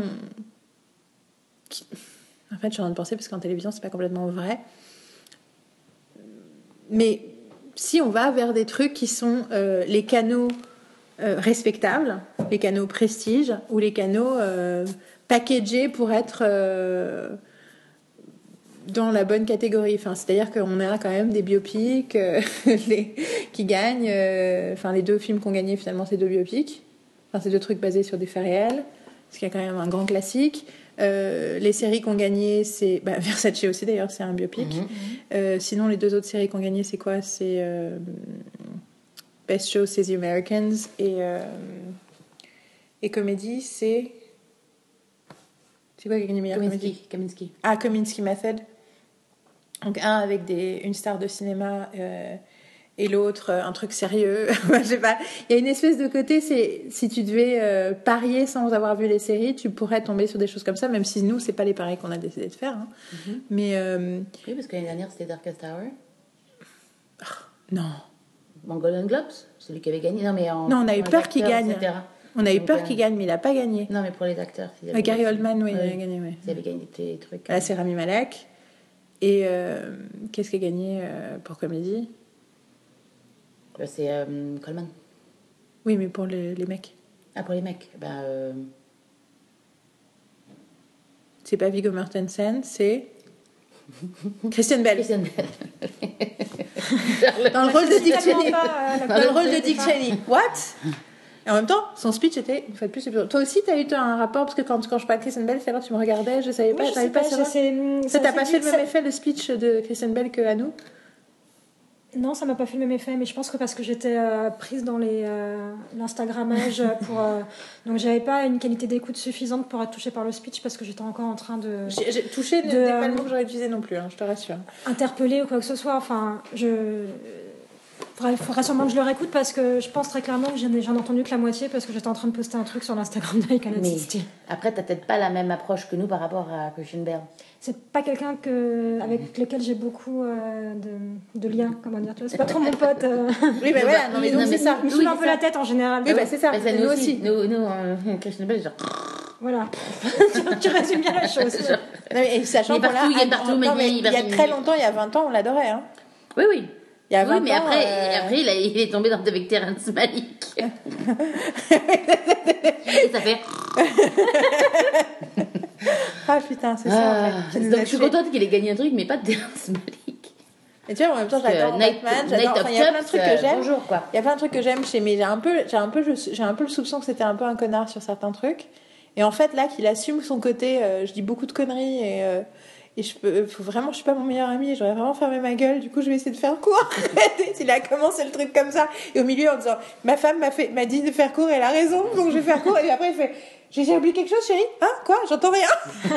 et après, il dit Je voudrais remercier Satan pour euh, m'avoir inspiré dans ce personnage. Tout le speech était génial. Bon, passons. Euh, tout ça pour dire que. euh, il y a, enfin moi après c'est surtout au niveau série, tu vois. Pour moi, le fait que The Good Place gagne pas, le fait que Amy Sherman Palladino n'ait pas eu de love tant qu'elle était sur The WB et que maintenant elle est sur Amazon et que ça fait classe tout d'un coup, tout le monde la reconnaît et tout le monde voit que c'est une série que ce qu'elle fait est super bien, mais que par contre ils reconnaissent pas The Good Place quoi. C'est même Jim Carrey a choisi la table de The Good Place pour s'asseoir. Ça en dit long, non? Mais euh, ouais, pour moi, il y a cette espèce de maladie de. Tu vois, quelque part, c'est pour ça que j'espérais que Roma soit un film de merde. Que, tu sais, parce que c'est un truc Netflix et je veux, je veux qu'on arrête avec euh, le, la- le, le, le- la- l'association Netflix qualité. Alors, dans le monde des critiques, ça a commencé déjà à changer, mais pendant. Mais dans le monde du grand public, j'ai regarder le l'impression qu'ils sont. pourcentage, quoi. C'est pas parce que tu vois, il y a un film qui est bien que ça veut dire, enfin, juste qu'ils produisent euh, à l'année. Oui, euh, oui, oui, oui. Ils en produisent tellement que temps Genre sur peut y avoir 400, des t'as trois trucs bien. C'est de l'abattage. Mais le, côté Netflix égale qualité, du côté du public, je suis pas sûre que ce soit ça. C'est Netflix égale accessibilité. Netflix égale facilité.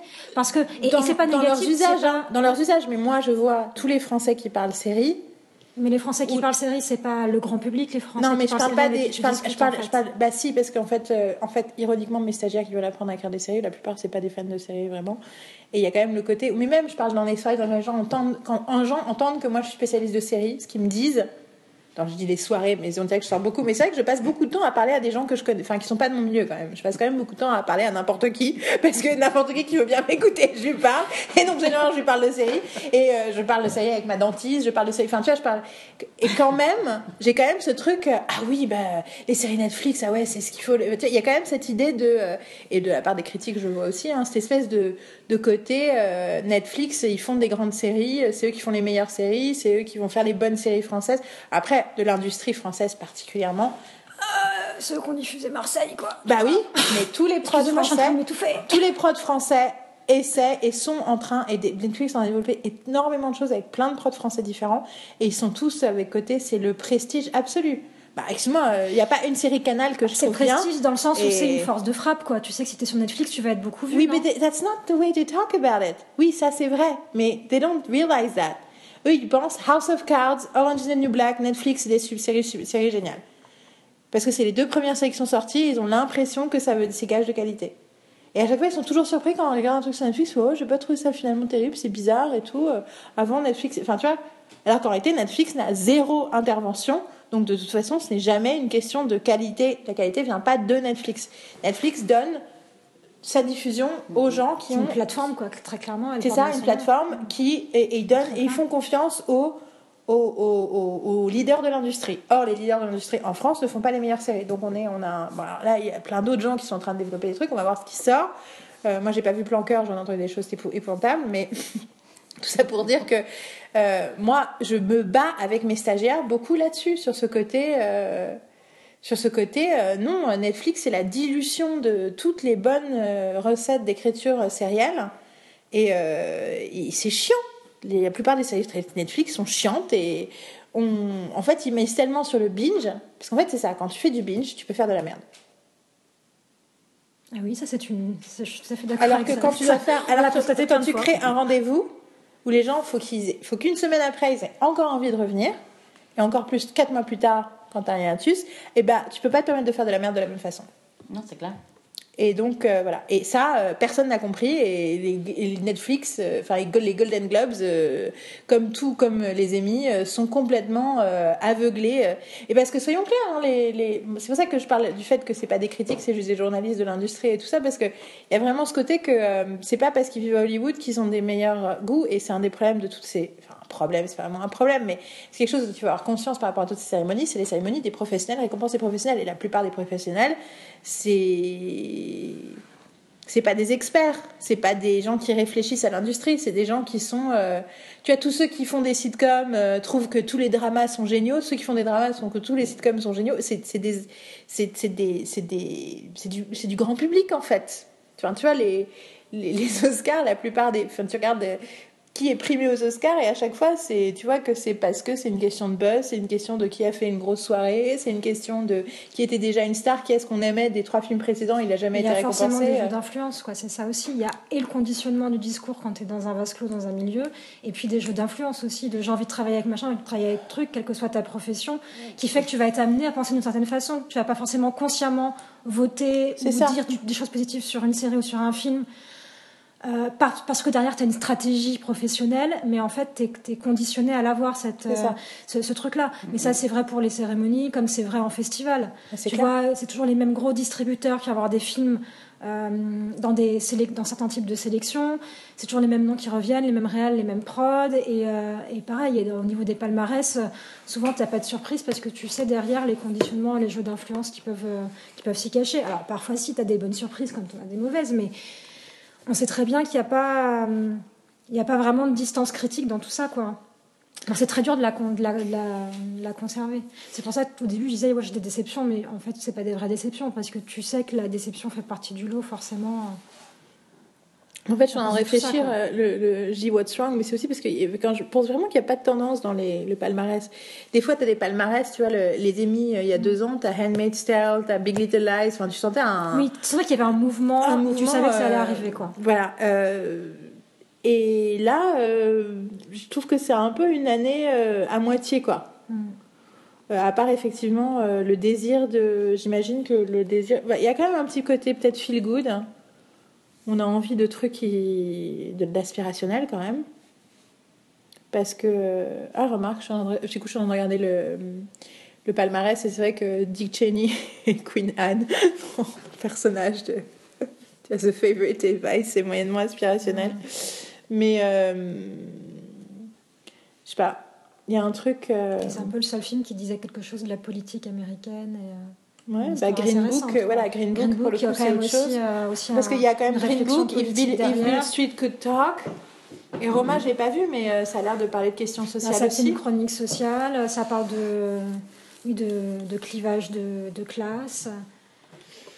Donc euh, c'est quand même, oui, il y a quand même, une- c'est pas, mais- c'est pas complètement déconnecté du monde et de, de réflexion politique quoi, ce, ce Ouais. palmarès. Non, non, c'est juste, je te dis, c'est un peu comme le, le, le monologue, quoi. C'est, on, on est dans l'à peu près. Par contre, il y a un truc qui m'a perturbé et qui me perturbe, c'est euh, le Quaron, qui soit nommé en tant que film étranger, mais réalisateur. Ça, ça arrive tout le temps. C'est en fait ça, c'est Oui. ça, c'est pour le coup, les Américains font ça. Ils Ouais, font ça que- aussi en, ils font ça aussi en dans les dans les acteurs euh, aux, aux Oscars. C'est-à-dire Isabelle Huppert va être euh, Ouais, ouais. nommée aux Oscars pour un film français. Parce que pas- aucun autre pays fait ça. Il y a que les Ouais, ouais. Américains qui peuvent se permettre de faire ça. Et ils se permettent de faire C'est ça parce que euh, ça. parce qu'ils sont pas de barrière. euh, ils font pas de barrière nationale Ouais, en, ce qui concerne le- en ce qui concerne le- Oui, non, c'est les- bien, c'est bien, les- c'est juste les- que c'est- les acteurs de l'industrie entre guillemets. Mais après, tu sais, c'est c'est aussi cet autre truc, c'est qu'en fait, c'est aussi un truc de, soumis- de soumission. C'est-à-dire que les prods soumettent leurs œuvres à l'académie d'une certaine façon pour certaines catégories. Mm, mm, Donc, par exemple, quand on se demande pourquoi euh, Ma- Ma- Mahershala Ali est second rôle pour Green Book, c'est parce que la prod de Green Book l'a soumis en second rôle en se disant il risque de gagner second rôle. mm. Alors que s'il est en premier rôle, il va peut-être pas gagner. Ouais. Euh,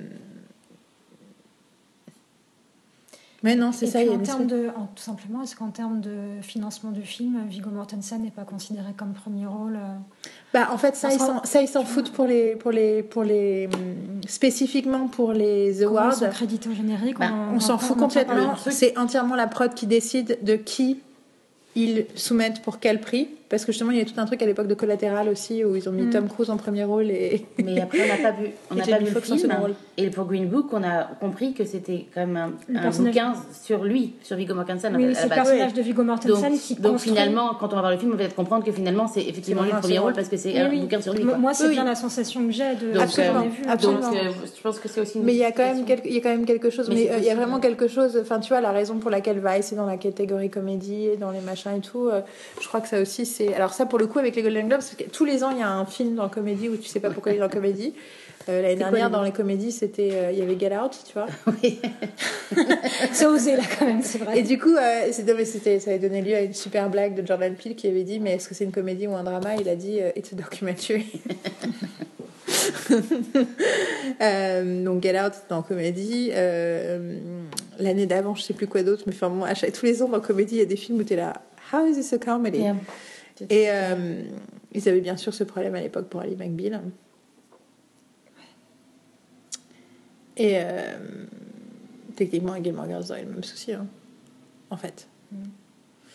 Mais euh, non, mais ouais, je, je sens le côté complètement hybride et foutarque, foutrarque, foutra, c'est quoi le mot? Foutraque. Foutraque, merci, de la de cette année, de ce palmarès. Et euh, mais c'est vrai que, enfin, The Good Place, quoi. La question, c'est pourquoi The Good Place?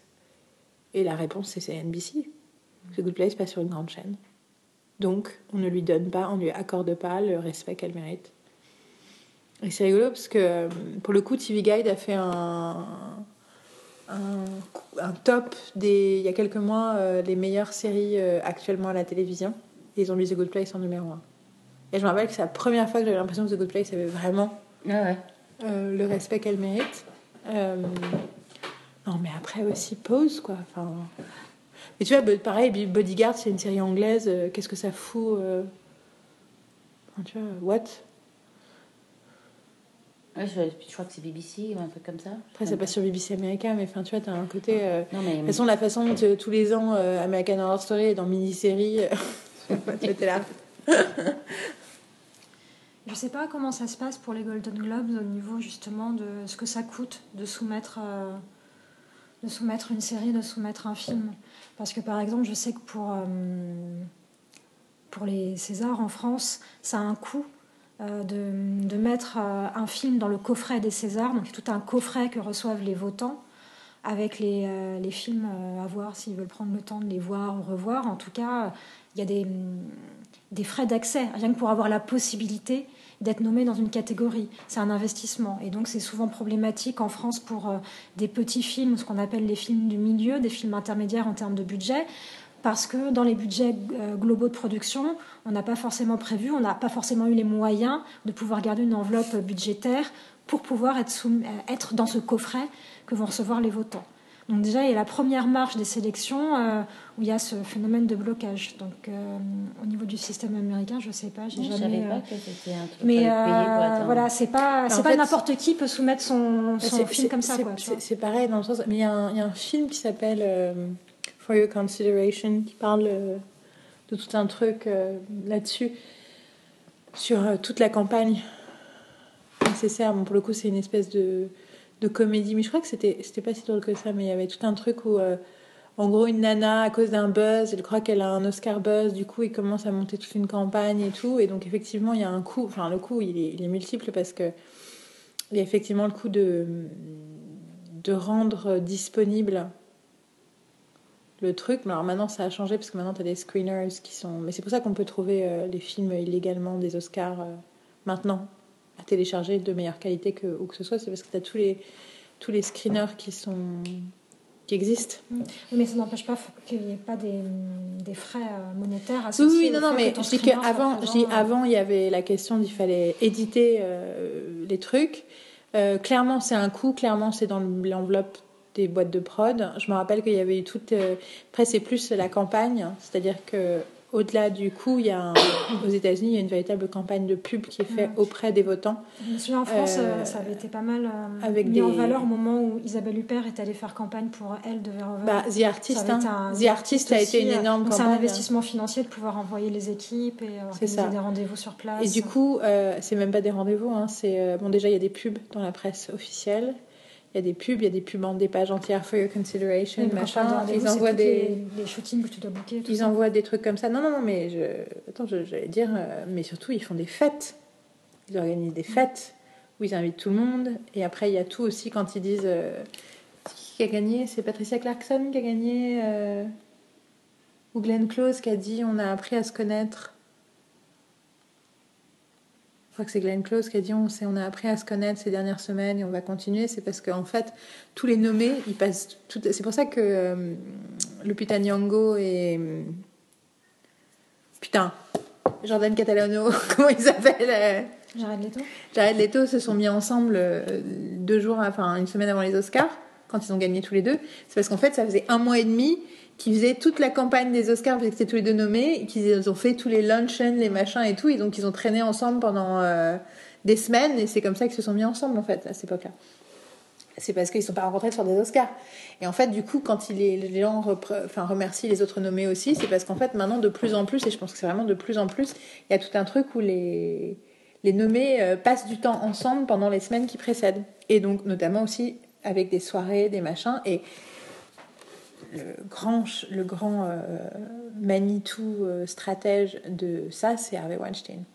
C'était Harvey Weinstein qui a changé la donne avec les Oscars et qui est le premier à avoir fait en sorte que tout d'un coup, un- des films indépendants et pas de studio gagnent des prix.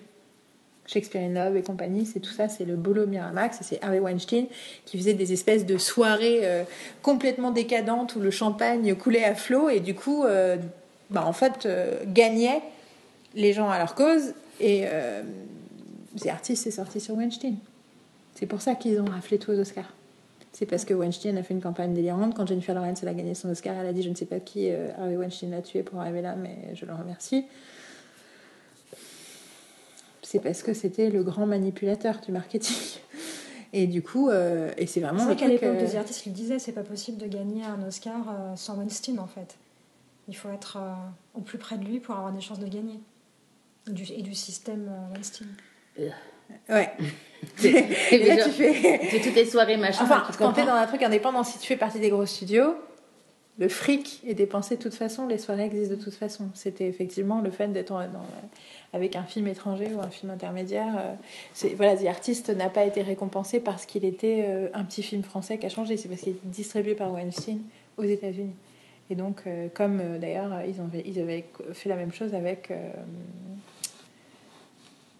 c'est pas Oscar, c'est pas César, Carlos. C'est pas César, c'est pas Oscar. Carlos qui a gagné des trucs aussi euh, contre toute attente parce que c'est Weinstein qui distribuait et qu'ils ont, euh, ils ont inondé le marché. Euh, Après, l'autre problème aussi, c'est que pour les Emmy, par exemple, les, les acteurs, pour les submissions, ils donnent trois épisodes.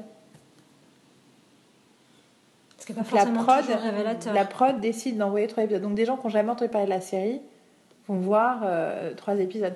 Mais le fait qu'ils vont pas la regarder en fait, parce que c'est ça le truc, c'est que tu sens que, enfin, je veux dire, euh, ils n'ont pas regardé pause. Je suis sûre qu'ils n'ont pas regardé pause? Franchement, tu peux pas regarder pause et ne pas, enfin c'est. Les Americans, pourquoi ils connaissent les Americans? Ça fait six ans que ça existe. Généralement, aux Golden Globes, ils, sont, ils donnent des prix à des premières saisons, mais des premières saisons fun. comme Mrs. Maisel, comme. euh, c'est quoi la comédie qu'ils ont récompensé Kominsky Method. Kominsky Method, 8 fois 30 minutes. Et Michael Douglas. Et c'est vachement bien. Moi, je l'ai regardé avant-hier. Euh, J'ai pas, toujours pas vu le dernier épisode parce que je voulais vraiment me réserver le dernier épisode. Mais euh, j'ai regardé d'une traite les 7 premiers épisodes. Sur Netflix pour le coup. Mais c'est Netflix, mais c'est Chuck Lorre. C'est un. C'est Chuck Lorre et c'est un sujet que, qui, pour le coup, qu'on ne peut faire nulle part ailleurs. C'est la vieillesse. Et la vieillesse, tous les prods de la Terre et toutes les chaînes de la Terre refusent de faire des séries sur la vieillesse. Tous les ans dans mon cours, j'ai quelqu'un qui dit Ah, mais si on faisait un truc dans un hospice, dans un machin, une comédie, ou des anciens, euh, des anciens agents secrets, des machins, des trucs. Et tout, chaque fois qu'on a un chargé de diffusion ou un prod, ils disent On on a eu un chargé de diffusion très intelligent qui disait Une des raisons pour lesquelles c'est impossible, c'est que les, les gens ne s'identifient pas aux personnes âgées. Il dit on fait tous les ans des études euh, sociologiques, euh, de machin, des questionnaires sur notre public sur et sur les, les Français en général. C'est un mec qui bosse à France 3. Et il dit, et il disait, ah mais pour France 3, moi j'ai une bonne super idée. il y en a un qui lui disait ça. Et il dit, et les réponses sont radicalement différentes sur tous les types de sujets, sur les populations. La seule chose qui est constante sur toutes les populations, tous les bords, tous les machins, c'est que les gens s'identifient avec des personnes de 15 ans de moins qu'eux. C'est-à-dire, si quelqu'un, tu dis quel âge vous avez et quel âge vous vous sentez, quelqu'un de 65 ans se sent 50 ans, quelqu'un de 75 ans se sent 60 ans. Donc personne ne se sent comme plus de 70 ans parce qu'ils sont plus en vie. enfin, tu vois qu'en gros, c'est la niche et donc tu ne peux pas créer une série avec des vieux parce que personne ne s'identifie à ça. Et ça fait peur. je suis en train de découvrir ton super stylo. Et t'es en train de dessiner à côté. oui. Merry Christmas. Euh, et, euh, et The Kominsky Method, et la- celle d'avant qui a fait ça, c'est Grace and Frankie. Et où est-ce que est Grace and Frankie? Sur Netflix. Et pause, il n'y a pas un truc, le fait que Ryan Murphy est aussi euh, Versace? Tu veux Donc, dire que que le FX, truc- que FX est moins. Le truc que vu que, vu que Versace était quand même. Ben, que finalement, Versace va plus être là l'année prochaine et peut-être que Pause va pouvoir. Parce que Ryan Murphy, il, parce que Pause, il y a une il saison prend 2. toujours. euh, il prend toujours un peu. Enfin, je veux dire, il est là tout le temps et il gagne quand même assez souvent. bah, je crois qu'ils ont gagné avec Glee aussi une année. Hein. Ouais, ouais, non, mais, euh, mais avec American. Avec euh, A Criminal. euh, Crime Story. Crime American Story, Crime Story. American Crime Story. Enfin, Je sais pas s'ils ont gagné aux Golden Globes, ils ont gagné aux, aux Emmy. Aux Emmy aussi, ouais. Non, mais il- Ryan Murphy il monte souvent sur scène, quoi. On le voit assez souvent. Je me dis peut-être que. j'essaie- Enfin, j'espère. J'espère. hein. Après, je je souhaite pense plutôt que- penser que c'est peut-être parce qu'il y avait deux projets, il y avait des Mais trucs. après, ce qui, ceux qui a gagné, c'est FX aussi. Hein. C'est la même chaîne. Hein. Ouais, ouais. Et pour le coup, c'est les chaînes. C'est pas seulement. Pour le coup, dans les séries, je pense que c'est pas les prods. Oui, mais c'est juste série, les que- chaînes qui font de la Que. Versace est plus connu, Oui, tu vois oui, ce que je veux dire donc, Oui, sorti avant, quoi. FX a proposé Pose, The Americans, et je pense qu'ils ont dû mettre l'accent sur The Americans parce que c'était la dernière saison. Tout à fait. Mais bon, n'empêche que The Good Place, quoi. Bon, de toute façon, l'année prochaine, il y aura Game of Thrones, hein. Ah, Ils vont tous nous faire chier. Et ça va être la dernière saison, donc ils vont tout rafler. Ah. voilà, je voulais pas vous dire. Marie, c'est pas sympa ce que tu dis. Bah oui, mais bon. On fait pas ça. Je dis oui, t'as raison. C'est pas moi qui le fais, hein. si c'était moi, je le J'aurais ferais pas du tout. dans la plaie. Mais bon. Non, mais on, ça, de- ça, ça donne envie qu'il y ait des Spirit Awards. Les Spirit Awards, c'est les, les, les, les awards du cinéma indépendant qui est la veille des Oscars. T'as tous les films qui sont pas récompensés aux Oscars. Genre Tangerine, euh, s'est fait récompenser et tout. Mais tu vois, par exemple, les frères Duplass qui ont participé, à- qui ont distribué Tangerine, ils ont fait toute une campagne de For Your Consideration pour les actrices de Tangerine. Pour une des deux. En tout cas, ils ont même si elles ont pas, elles ont finalement pas été nommées, il y a quand même eu un buzz autour de ça et ils ont volontairement voulu euh, faire une campagne ouverte pour dire euh, c'est pas parce qu'on est euh, un film transgenre, euh, nos actrices elles sont transgenres qu'on va pas vous matraquer la tête avec euh, elles sont géniales et donc voilà on va les défendre comme telles quoi. Alors que c'est une micro-production. Mais ils ont volontairement investi de l'argent là-dedans pour aussi le pour le C'était un geste fort dans un Pour le discours, principe. quoi, même si tu sais que ça. ça. va rien donner. C'était vraiment le pour faire dire, euh, faire un statement. Elles sont géniales, elles sont, euh, illu- enfin, elles sont lumineuses. euh, notre film a eu une vie euh, de festival incroyable. euh, bien sûr qu'on les propose pour les Oscars. Et je crois qu'elles ont gagné. Il y en a une des deux qui a gagné au Spirit Awards. Mhm. Et euh, donc il faudrait ça pour la télévision. Ou alors on fait nos propres awards. Qu'est-ce que vous en dites les filles? Moi, je suis prête. Hein. la semaine berlinoise awards. Donc on les fait. Alors la- la- le le problème avec les séries, bien sûr, c'est Quel calendrier on prend? Est-ce qu'on considère qu'on prend le calendrier, euh, tu vois, le calendrier euh, des Emmy Awards, par exemple, c'est du 1er juin au 31 mai? Le calendrier des Golden Globes, c'est, je crois que c'est pour le coup, c'est du 1er janvier du au... 1er juin. J'ai entendu du 1er juin au 31 mai, je suis genre. Bah oui, Le 1er juin. Pas du 1er jour, c'est ça que t'as entendu? Non, du 1er juin au 31 mai. Ah oui, d'accord. Non, parce que je me suis dit genre. je comptais à l'inverse. Genre un jour. C'est genre, c'est une soirée. genre, genre, oh, do you. Allez les Donc, gars, tu veux faut dire tout toute l'année, d'accord. Tu, tu Donc dire. prend du 1er juin 2018 au 31 mai 2019 et du coup on, on va, on, va, on va donner nos prix de la semaine berlinoise euh, en juin? Un autre tour de New York, tu veux dire? À notre tour de New York par exemple ou en juillet pour le temps qu'on réfléchisse euh, et qu'on rattrape les trucs qu'on n'a pas fini de regarder parce qu'on était à New On York. aura le droit. Je suis désolée de faire un aparté. On aura le droit de faire une semaine berlinoise à New York? Ouais, ça s'appelle la semaine new-yorkaise. Du coup. Ouh La semaine berlinoise à New York. oui, mais oui, mais la semaine berlinoise, du coup, Carole ne sera pas avec nous, donc ça Ah, sera un peu. On, on, lui- on, On la Skype on la Skype. on la Skypera peut-être in New York! Shut up! Short podcast. Vous savez pas où je serais partie pendant ce temps-là, si ça se trouve. Tu dois t'occuper du chat. Non, Hein. c'est par vous. Oui, c'est Tu dois ça. t'occuper du chat. Hein. Oui, je dois m'occuper du chat, me fait passer de tête. ça s'appelle de l'humour. Euh, euh, on a tous notre susceptibilité. hein. Moi, c'est quand Marine me regarde bizarrement. Toi, c'est quand je te dis que je connais pas un truc dont tu parles. Tu fais des Et- grimaces en me disant que tu connais pas un truc. Mais c'est ta grimace qui, oui, c'est. qui m'interpelle. I'm just. Yeah! Quand je connais pas un truc, je suis, toujours- je suis, je suis surprise de pas connaître un truc en disant Mon Dieu, j'ai cru que je savais. Prochainement, des la semaine berlinoise sera en live et vous pourrez voir en fait toutes les faces. Un, jour, on fait un live show. Il faut, il faut, par contre, faut que vous lanciez une pétition vous-même. Voilà. Donc, pour comme ça que nos, que nos auditeurs sortent des, des bosquets. Des fagots. Non, c'est quoi le nom? Des bosquets. Non, mais qui se out, quoi Qui nous disent qu'ils nous écoutent. Parce que moi, que personne nous écoute. Derrière les fagots, derrière les bosquets. I just... Out of the bushes. Je pense que c'est une traduction étrange. Tout ça pour dire que, donc, Marine, ce qu'elle a- ce qu'elle aime pas, c'est quand on fait des blagues sur le fait qu'on abandonne le chat. I appreciate that. Bon, euh... ah oui, je voulais qu'on parle d'un truc avant de terminer, finalement. Un des trucs dont donc, je suis contente, j'ai parlé de The Kominsky Method, qui m'a quand même vachement plu.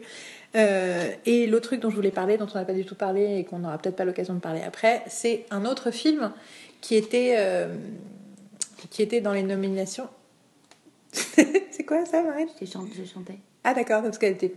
Ça donnait l'impression que tu faisais la tête de, de, de, de- de David, oh mon dieu, de Thibaut, euh, quand je lui dis un truc, il fait... ni, ni, ni, ni. Non, je faisais. Jim Jiminy. Spoiler. Tum, tadam. Voilà. Euh, Et en réalité, je suis vraiment déçue qu'elle n'ait pas gagné Emily Blunt. Parce qu'on a vu Mary Poppins, Returns. Returns. Oui, on avait déjà vu l'autre Mary Poppins avant. et là, on a vu Mary Poppins, Returns. Et euh, j'ai plein de choses à dire sur le film et je suis curieuse de vos avis sur le film. On va en profiter pour en parler tout de suite. Euh, mais quelque part, il y aurait quelque chose de très beau dans le fait que Emily Blunt soit reconnue pour ce rôle-là, euh, parce que je trouve que c'est totalement incroyable à quel point, même dans l'extrait que tu vois qu'ils ont passé pendant les Golden Globes, les Golden Globes, à quel point elle a réussi à donner vie à ce personnage, à redonner vie à ce personnage, sans que Julie Andrews ne me manque du tout. Non. Et je la trouve tellement géniale dedans, et je j'ai quelques réserves sur le film. Par contre, elle, je la trouve. oh Waouh! Et donc, j'aurais voulu en fait que ce soit. J'aurais voulu qu'il y ait un moment Mary Poppins. J'aurais voulu qu'il y ait un truc. euh, que ce- cette féerie-là, cette joie-là, ce truc de. Que défend le film. Surtout vu que le film parle d'un moment de dépression familiale et sociale, euh, enfin, générale que, mais qui est tout d'un coup éclairé par euh, le tempérament de Mary Poppins. J'avais envie que la soirée soit éclairée par le tempérament de Mary Poppins, en fait. Ouais, qu'elle arrive sur scène. Avec son parapluie. Et il y avait un truc, voilà. Mais donc, du coup, euh, oui, je, je voulais en profiter pour parler du film. Ah Ben, euh, moi, je oui, euh, donc Mary Poppins, euh, moi, j'ai beaucoup aimé. J'ai trouvé ça, en sortant, je disais, c'est lovely, quoi. C'est vraiment genre le film. c'est le film qui t'embaume. je veux dire, tu. tu sors heureux quand tu vois un film, quand tu vois Mary Poppins. Enfin, je veux dire, tu. Ouais, t'es happy, quoi. C'est le film, c'est le, vraiment le film happy. C'est en plus, c'est vraiment un parfait film pour euh, les périodes de Noël, etc. Parce que c'est un film sur la famille, c'est un film euh, qui. Bah, c'est positif, quoi. Genre, c'est. C'est euh, c'est quand même une, petite bombe de positivité, pouf, tac. Et donc, oui, donc Emily Blunt est, magnifique. Effectivement, on, on pense pas du tout à, à Julie Andrews. Et, Enfin, c'est vraiment sans que ça retire le fait que Andrews est, est parfaite en Mary Poppins. Tu vois, c'est juste que c'est, elle a sa propre Mary Poppins, quoi. Et en même temps, et, et, elle est fidèle à cette image qu'on a de Mary Poppins. Euh, tous les autres acteurs sont bien. Euh, euh, moi, le truc qui m'a un peu irrité au début, enfin, c'est juste irrité l'oreille, c'est que Ben Whishaw, c'est la voix de Paddington. Et donc, en gros, quand le film a commencé, qu'il commençait à parler, comme en plus ça se passe dans une. dans, dans, dans, dans, Londres, et que ça ressemble étrangement à Paddington, dans. Enfin, étrangement, non, pas étrangement, ça ressemble à Paddington parce que c'est. euh, genre le même Londres, quoi. Et en gros, euh, j'avais vraiment l'impression d'avoir Paddington qui parlait, et ça m'a un petit peu perturbée, on va dire. Et sinon, euh, sinon, enfin, le tout, tout, toute la musique, enfin, tout, tout est très sympa. J'aurais besoin moi de le revoir parce que on a tellement, on a un attachement tellement personnel et euh, avec Mary Poppins, la musique, on a des choses qui sont qui, sont collées, enfin, qui sont en nous. Donc c'est toujours très dur de de découvrir un nouveau film, une nouvelle, euh, des une nouvelle musical, enfin une nouvelle comédie musicale qui euh, mets une certaine transition, enfin une transition, c'est transition, une, une comparaison, on va dire, avec euh, quand même avec l'original. Et en fait, je suis pas sortie avec des des chansons en tête, donc la musique ne m'a pas euh, ne m'est pas restée en fait. Mais je pense que ça, c'est aussi parce qu'on a vu Mary Poppins euh, tellement de fois, euh, on a tellement. euh, Enfin, je dire, ça fait partie de nous, ça fait partie de notre, notre enfance, pour moi en tout cas. Je pense que c'est pareil pour vous. Donc, je pense qu'il faut revoir le film et pour réécouter la musique et sûrement que ça va se rattacher et ça va nous plaire. Mais voilà. Après, il y a tellement d'autres trucs à dire, mais euh, je, vais, euh, je vais vous laisser aussi en parler un petit peu. N'est-ce pas? Moi, j'ai passé un très bon moment en regardant Mary Poppins. Euh, je trouve que Emily Blunt est effectivement incroyable. Il y a quelque chose dans sa façon de se tenir, son port de tête, ses expressions. J'ai retrouvé un petit peu de l'Emily Blunt du Diable s'habille en Prada, Mhm. mais transcendée par la personnalité de Mary Poppins aussi. On oublie complètement, euh, pour le coup, euh, l'interprète d'origine, Julie Andrews. Et euh, c'est un, un super beau rôle. Je pense qu'on doit s'éclater en fait à jouer Mary Poppins. C'est génial pour une comédienne de, de, de pouvoir s'emparer de ça et que forcément ça fait aussi partie de ses souvenirs d'enfant, etc. Te dire tiens, un jour je vais être Mary Poppins. Elle a des costumes en plus euh, incroyables. Il y a une jupe en particulier qui m'a beaucoup marqué. Pardon. Moi j'aime toute la garde-robe de Mary Poppins. Elle a des manteaux aussi très beaux, euh, cintrés, puis évasés en bas avec des espèces de petits des, des, des effets un petit peu catogans, etc. Même ses chapeaux sont cool. C'est euh, voilà, c'est tout à fait charmant. Euh, J'aime beaucoup euh, tous les moments de duo avec Lin-Manuel Miranda. Euh, le fait que ce soit lui qui ouvre et qui ferme le, fi- Mm, mm, le mm, film également, et qui a ces deux numéros-là euh, musicaux. On- C'est par son regard qu'on rentre dans l'univers de Mary Poppins, par son trajet dans la ville, la façon dont il nous, a- nous amène à l'intérieur du décor, et ces décors qui ressemblent vraiment à des, à des tableaux, tout le travail sur l'univers un peu nocturne, humide, euh, qu'on trouvait déjà dans le premier Mary Poppins. Euh, J'aime beaucoup toute la partie euh, où en fait les personnages sont plongés à l'intérieur d'un bol peint et ça reprend Mhm. euh, dans, par rapport au, au film source le moment où, euh, où les enfants de Mary Poppins étaient plongés à l'intérieur des dessins faits à la craie sur le sol. On a ça, Mhm. des effets de, de parallèle et tout ce moment-là, comment justement visuellement ils traitent le fait que les personnages sont à l'intérieur du bol dessiné et donc leurs costumes, on a l'impression qu'ils sont dessinés, on voit que c'est du tissu mais qu'il y a des effets de, de coups de crayon, de coups de, de, de traits de couleur sur les, sur les vêtements. Donc tout le travail de, de décoration et de costume euh, euh, est assez fascinant. Et J'aime beaucoup le, le, numé- le double numéro à ce moment-là de Mary Poppins, un petit peu en mode, euh, en mode euh, Chicago. Mm, mm, mm. euh, on en parlait avec elle après avoir vu le film, hein, le fait que euh, le réalisateur de Mary Poppins soit le réalisateur de Chicago. Qui a commis Into the Woods. I hate him. Ça, c'est un dossier qui mériterait un podcast à lui tout seul. Et donc il y a cet effet de, de clin d'œil avec euh, un de ses films précédents. Je précise qu'Into the Woods est une merveilleuse, merveilleuse comédie musicale dans sa version de Broadway qui est disponible en DVD y, compris dans une version anglaise euh, pour les DVD euh, européens. Pardon. Dans le numéro dont je parle, il y a aussi la partie de Manuel Miranda, où là, le flow à la Hamilton, la comédie musicale ah, que lui a créé, a créé, sur scène, se retrouve dans, dans le numéro qu'il interprète.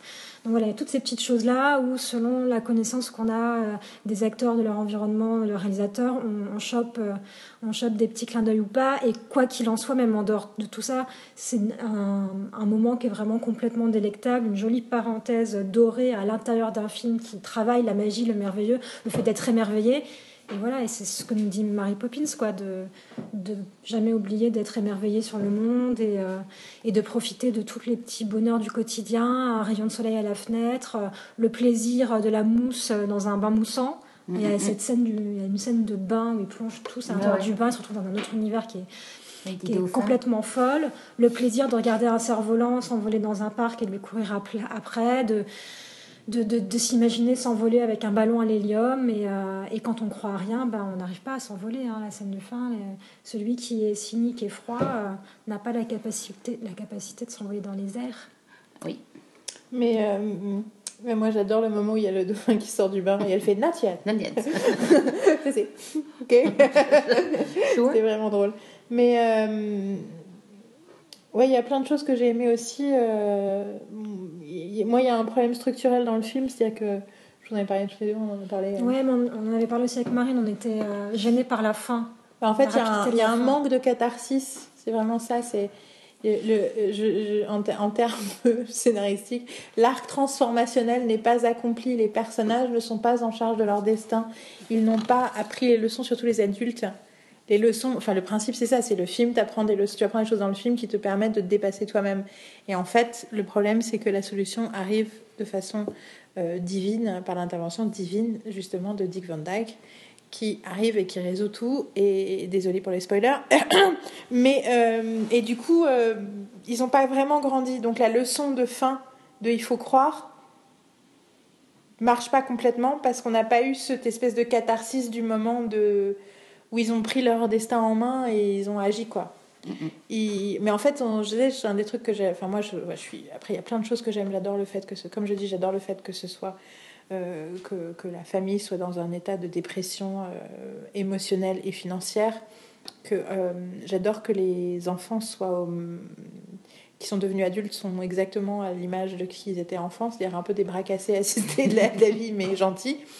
J'adore que la sœur soit devenue une espèce d'activiste sociale. Donc elle, n'est elle, elle pas si bras cassée que ça, quoi, parce qu'elle oui, ben, en de la mais dans sa vie, euh, dans les choses, elle est un peu naïve, elle est un peu quand même, elle est même sa façon d'être activiste, c'est un peu genre oh enfin il y a un côté un peu euh, dans les scènes où on la voit, en tout cas, elle est pas très, elle est pas très débrouillarde quand même. Et c'est vrai qu'on s'était dit que c'était un personnage qui était quand même un peu sacrifié dans le scénario. Oui, on sait pas trop pourquoi. Mais, le père aussi, en fait, les deux, les deux, les deux, les deux anciens enfants. C'est un peu comme sa mère, quoi, aussi, parce que sa mère, elle est aussi activiste. Oui, c'est ça.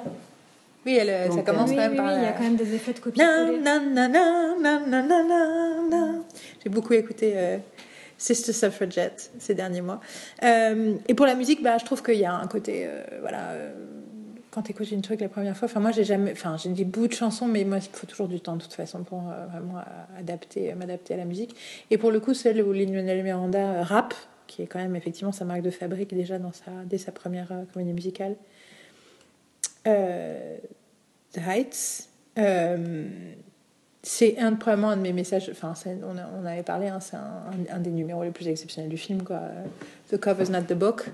Euh, sur le message, sur tout le contexte, sur tout le numéro. Moi, je me rappelle qu'à ce moment-là, je me suis vraiment dit, mais qu'est-ce qu'ils ont bossé pour ce film, quoi? Ils ont bossé à tout point de vue sur les costumes, sur les décors, sur la Corée, sur la musique, sur le... les acteurs ont bossé comme des tarés. Euh.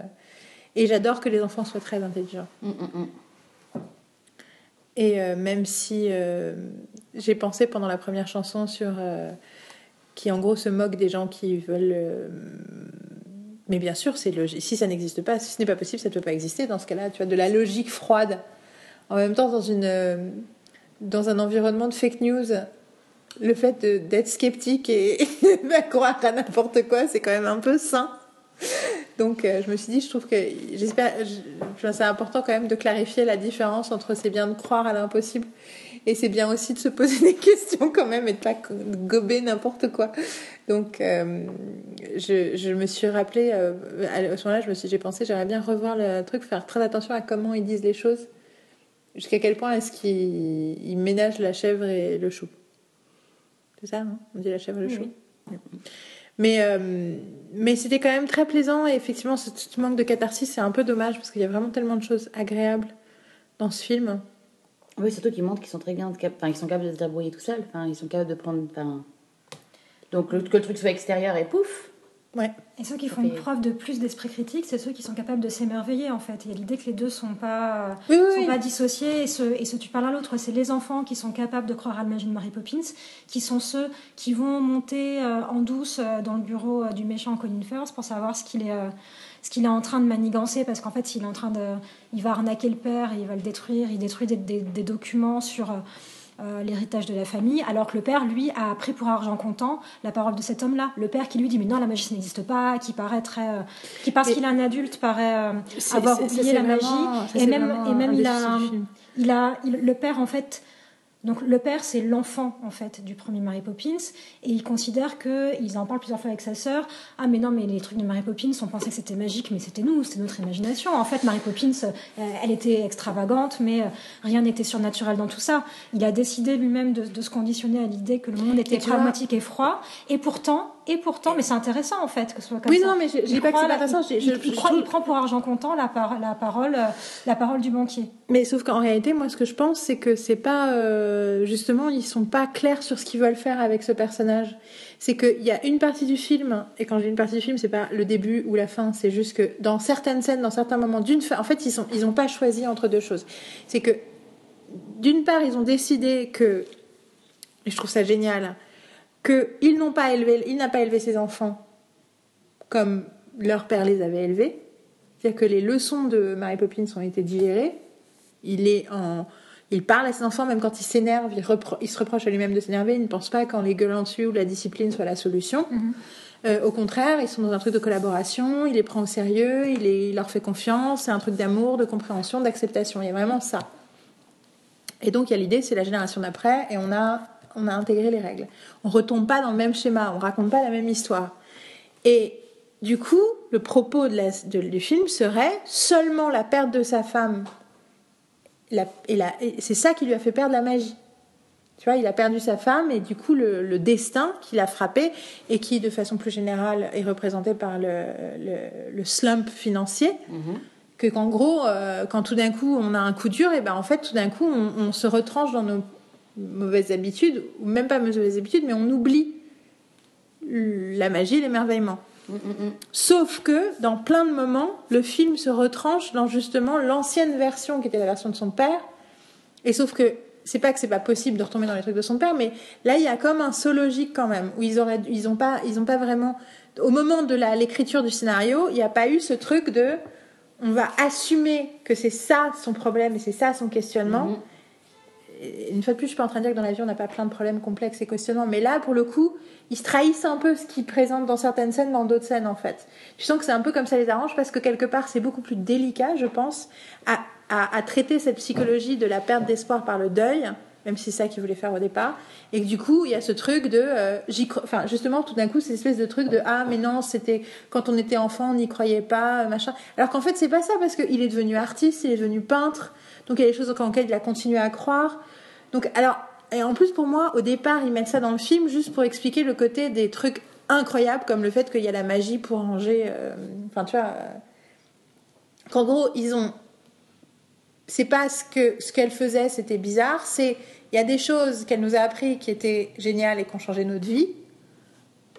Mais justement, en fait, c'est pas comme ça qu'ils le présentent. Alors qu'en fait, c'est ça que ça devrait.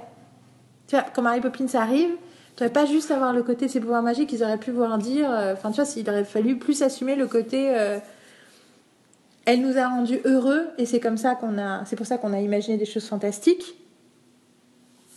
Et là, le fait qu'elle arrive, enfin tu vois, ce, ce truc de, des fois, il se comporte comme le père en fait, et pas de façon logique psychologique.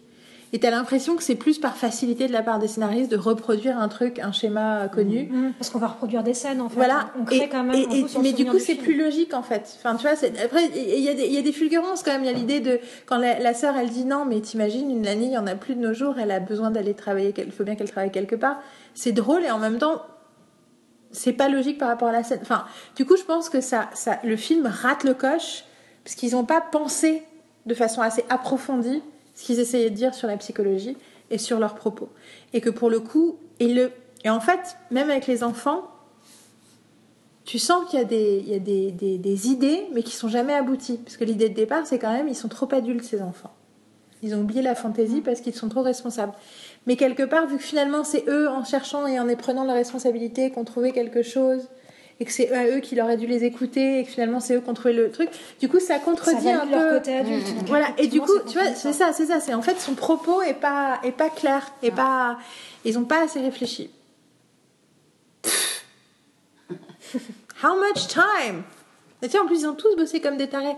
C'est un peu la maladie euh, générale, c'est tu, tu, tu, tu réfléchis pas. Tu vois, tu dépenses une fortune et tu prends, prends des, tu dépenses un talent fou de la part de plein de gens pour plein d'étapes. Et d'ailleurs, ce qui me fait penser que le truc que j'ai remarqué, c'est que dans le générique, il y avait que des mecs. Tu vois, pour arriver qu'une nana, un nom d'un nana arrive dans la prod, dans les machins et tout, c'est, il faut un certain temps, quoi. Ouais. Pour le coup, ils ont pas été, il n'y a pas, y a pas de propos, on n'est pas dans de la misogynie ordinaire ni quoi que ce soit dans le truc, mais malgré tout, ça sous-entend un manque de diversité en général qui fait que toute œuvre, quand il y a plus de points de vue et plus d'expérience de vie, bah, il y a plus de choses qui se passent. Quoi. Et là, on est sur quelque chose finalement d'un peu, euh, un peu primaire. Ouais. I'm sorry. I feel like I disappointed your view of Mary Poppins. Mais j'adore Emily Blunt. en fait, j'ai quand même vachement envie de le revoir. Parce que surtout que Ah, maintenant. pour le coup, moi, moi, je- moi, j'ai pas tellement envie de le revoir en fait. Ah bah J'ai- tu vois, j'ai l'impression, enfin, Bah, j'ai passé, j'ai passé un joli moment, mais euh, Je dis, il faudrait le revoir pour, je dis, pour la musique ou quoi que ce soit. Mais toi, t'es plus dans le faudrait pour essayer de trouver des éléments supplémentaires. Et moi, franchement, je suis sortie du film, j'ai fait, j'ai passé un bon moment, mais j'ai pas forcément, j'ai pas envie de plus. Moi, j'ai envie de le revoir parce que j'ai envie de revoir Emily Blunt. Et j'ai envie de revoir les scènes, euh, la scène dans le, après, le j'aurais- je bain, dans le machin. le DVD, tu vois, et euh, je serais capable de, de le revoir. euh, Ouais. Mais euh, non, euh, ben, j'irai pas jusqu'au jusqu'à l'autre bout de Berlin pour aller le revoir, quoi. Ouais. Parce qu'il passe dans une salle à- à- à loin. Ouais. Il passerait dans la rue. Bon, du coup, ça me donne encore plus envie de voir euh, Bohemian Rhapsody. Bon, on- finissons donc par cette liste de quelles sont toutes les séries et films qui ont été primés hier où vous dites merde, faut que je, faut que je le vois. Euh, very euh, English Scandal, j'aimerais bien le voir. C'est vrai, c'est vrai, A Very English Scandal. Euh, Après, euh, il y, a, il y a The Wife, donc, il faut qu'on aille voir, parce que. machin. Euh, Qu'est-ce qu'il y a? Euh, Dans les trucs qui sont déjà sortis, surtout, et les trucs qui sont passés. Moi, il faut que je finisse pas mal de pas séries. spécialement les trucs qui sont déjà sortis, enfin tout quoi. Non, moi, oui, mais moi, c'est plus les trucs que j'ai loupés, quoi. Oui, sont- mais après, ça m'intéresse aussi de savoir les trucs que Bah, je veux tout voir, je veux tout voir. Je veux, je veux voir Vice, je veux voir If Bill. Bah, euh, bah, c'est pas une évidence, il y a des Je gens vois- qui veulent pas. Oui, oui. Je veux voir Green Book, je veux voir The Favorite, enfin, je veux voir tous ces films euh, euh, qui sortent là dans les prochains mois. Mais sinon, par rapport aux autres qui sont pour moi déjà sortis et que j'ai loupé, c'est A Very English Scandal. Je, je, j'avais, je l'avais, euh, il était un peu passé, euh, il était un petit peu passé sous mon nez sans, sans vraiment que je m'y, arrête. Et puis, euh, moi, il faut que je finisse Pose, parce que j'ai pas fini. Il faut que je, faut que je regarde Versace, parce que je l'ai toujours pas regardé, quoi. Genre, non, mais Moi non plus. et qu'est-ce qu'il y a gagné d'autre? C'est euh, Kominsky Method. Kominsky Method, faut que je le regarde aussi. Euh, The Americans, six saisons. The Americans, bah, je les ai, hein. j'ai toutes les saisons, hein, je, je précise, mais bon, c'est aussi du. Il y en a beaucoup, c'est du. C'est du boulot en fait. Dire, je suis, je suis prête à les. Je les ai parce que je me dis un jour euh, j'aurai le courage et je me lancerai à les regarder, etc. Et puis après, je serai peut-être super contente, etc. Mais bon, euh, c'est ça aussi, il y a beaucoup de choses qui passent à la télé. hein. Je veux dire, il y a déjà ceux qu'on suit, Ouais. il y a tellement de choses. Après, euh, je sais pas si c'est positif, mais il y a. Enfin, il y a- il y, a des bons trucs, il y a quand même de bonnes choses à la télé, mais euh, il- je trouve qu'il y a quand même moins de, moins de bonnes choses à la télé, en fait. au final. Donc euh, on reste sur des, sur des valeurs sûres et on va regarder aussi. Moi, c'est vrai que je préfère avoir. Un, je me regarde Gilmore Girls parce que ça me fait. Où je me regarde des, des séries. euh, je regarde des anciennes séries en fait. Parce que tu sais que c'est quelque chose aussi qui est, qui est dans ton cœur et qui, euh, qui va te faire du bien, quoi. Donc euh, tu préfères. euh, plutôt que. Alors que. Il faut que j'arrive. C'est une. c'est une résolution par rapport aux séries. Il faut que j'arrive à changer ce, cette habitude où j'ai tendance à toujours regarder des séries pour me rassurer, alors, qu'il faut, alors que j'ai plein de séries à découvrir qui peuvent très bien m'apporter quelque chose d'autre. Donc, je vais regarder des séries que j'ai pas vues cette année. enfin, pas les nouvelles, hein, mais des anciennes que j'ai pas vues. Donc, euh, je vous tiendrai au courant de ça par rapport à ça.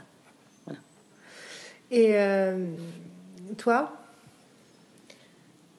Ben, moi, en fait, toutes les choses qui étaient euh, nommées, c'est des choses soit que j'ai vues, soit que j'ai envie de voir.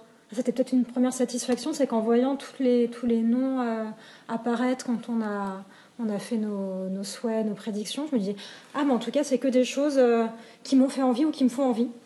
Donc, je te rejoins un peu sur les choses que tu as, que as citées, les choses que tu as envie de voir. The Assassination of Gianni Versace, ça fait un moment, je me dis qu'il faut que je le regarde et où ça m'intrigue. Ah, je crois que tu l'avais vu, toi. Non, non, je l'ai pas vu. Je me dis ça m'intrigue et les, les images que j'en ai vues, j'ai j'ai essayé de pas lire de choses de façon générale. J'essaie de pas lire euh, de papier avant d'avoir euh, d'avoir regardé des films ou des séries. Mais souvent, tu vois des statuts Facebook, des tweets, des, des. Pff, J'ai faim. Ça, C'est la fin qui parle. Des Twix Où sont les Twix Où sont les Twix Donc des tweets ou des, des statuts sur Instagram qui fait que malgré tout, tu as, un peu des infos. Quoi. Tu peux pas complètement te préserver. Et euh, le casting euh, et l'histoire et le casting me font euh, vachement envie. Donc ça me confirme dans l'envie de, de le regarder. Donc si tu me dis ça, bah, ça fait une motivation en plus, en Ouais. plus pour qu'on se le regarde tout ensemble. Quoi.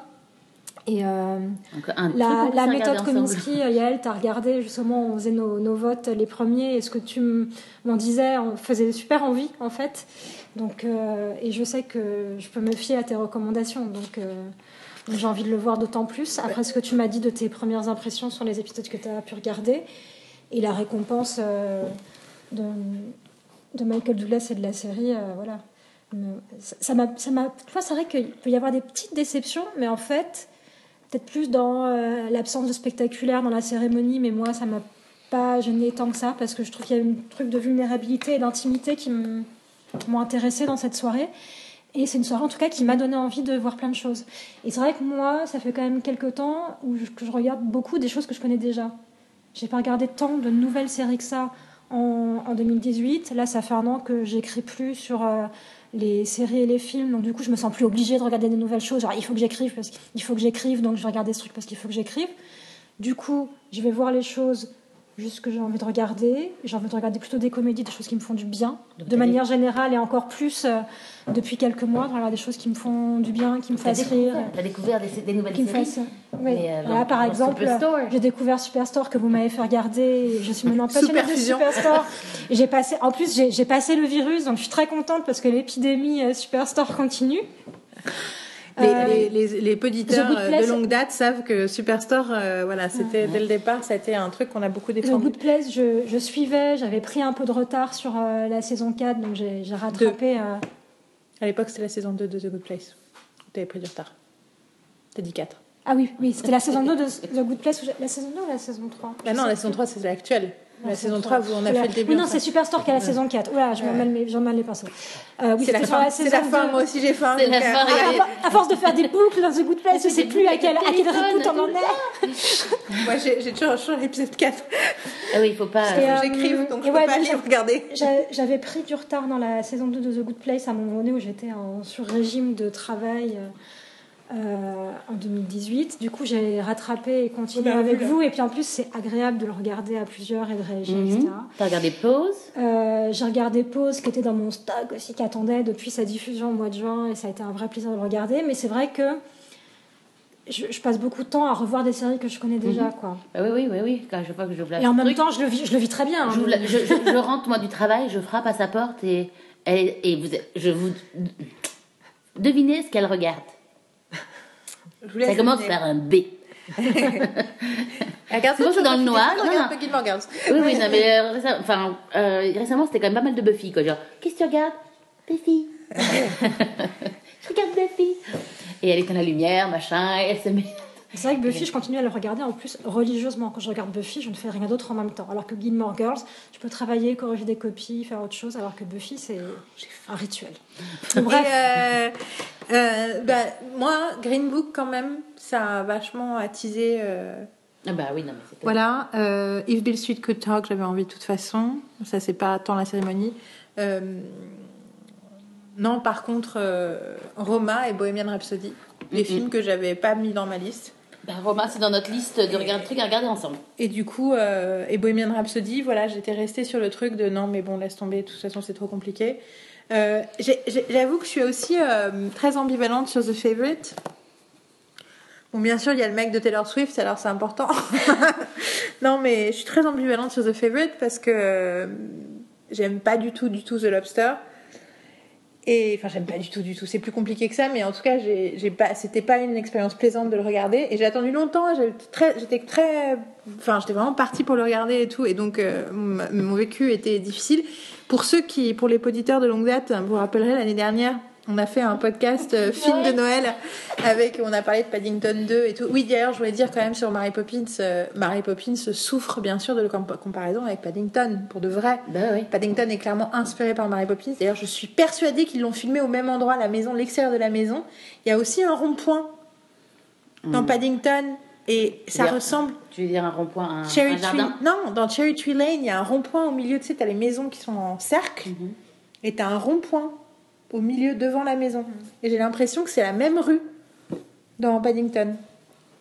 C'est peut-être pas exactement la même rue, mais quand même, euh, voilà. Donc, euh, d'ailleurs, j'ai lu quelque part, je pense que je cherchais des infos là-dessus, que tous les, cherry blossoms à la fin ont été collés à la main pour faire la transformation du, du truc ou du printemps. Mais bon, passons. D'ailleurs, euh, ils récupèrent leur maison le lendemain, mais c'est du printemps. Bah, bon. Tout ça pour dire que Paddington, euh, on avait parlé de Paddington, on avait parlé de Jumanji qu'on avait adoré, on avait parlé de Coco et tout, et on avait terminé sur, après avoir parlé des films qu'on a vus à Noël et qui étaient des films de Noël, Marie veut parler du film, elle ne supporte tout pas regarder à Noël, et elle parle de The Killing of the Sacred Deer, et donc le film du même mec de Yorgos entre, euh, je connais que son prénom, Yorgos Lantimos. Yorgos? Lantimos. Lantimos, Lantimos. Lentimos. Lan ou Lang L-A-N-T-H-I-M-O-S. D'accord. Lantimos.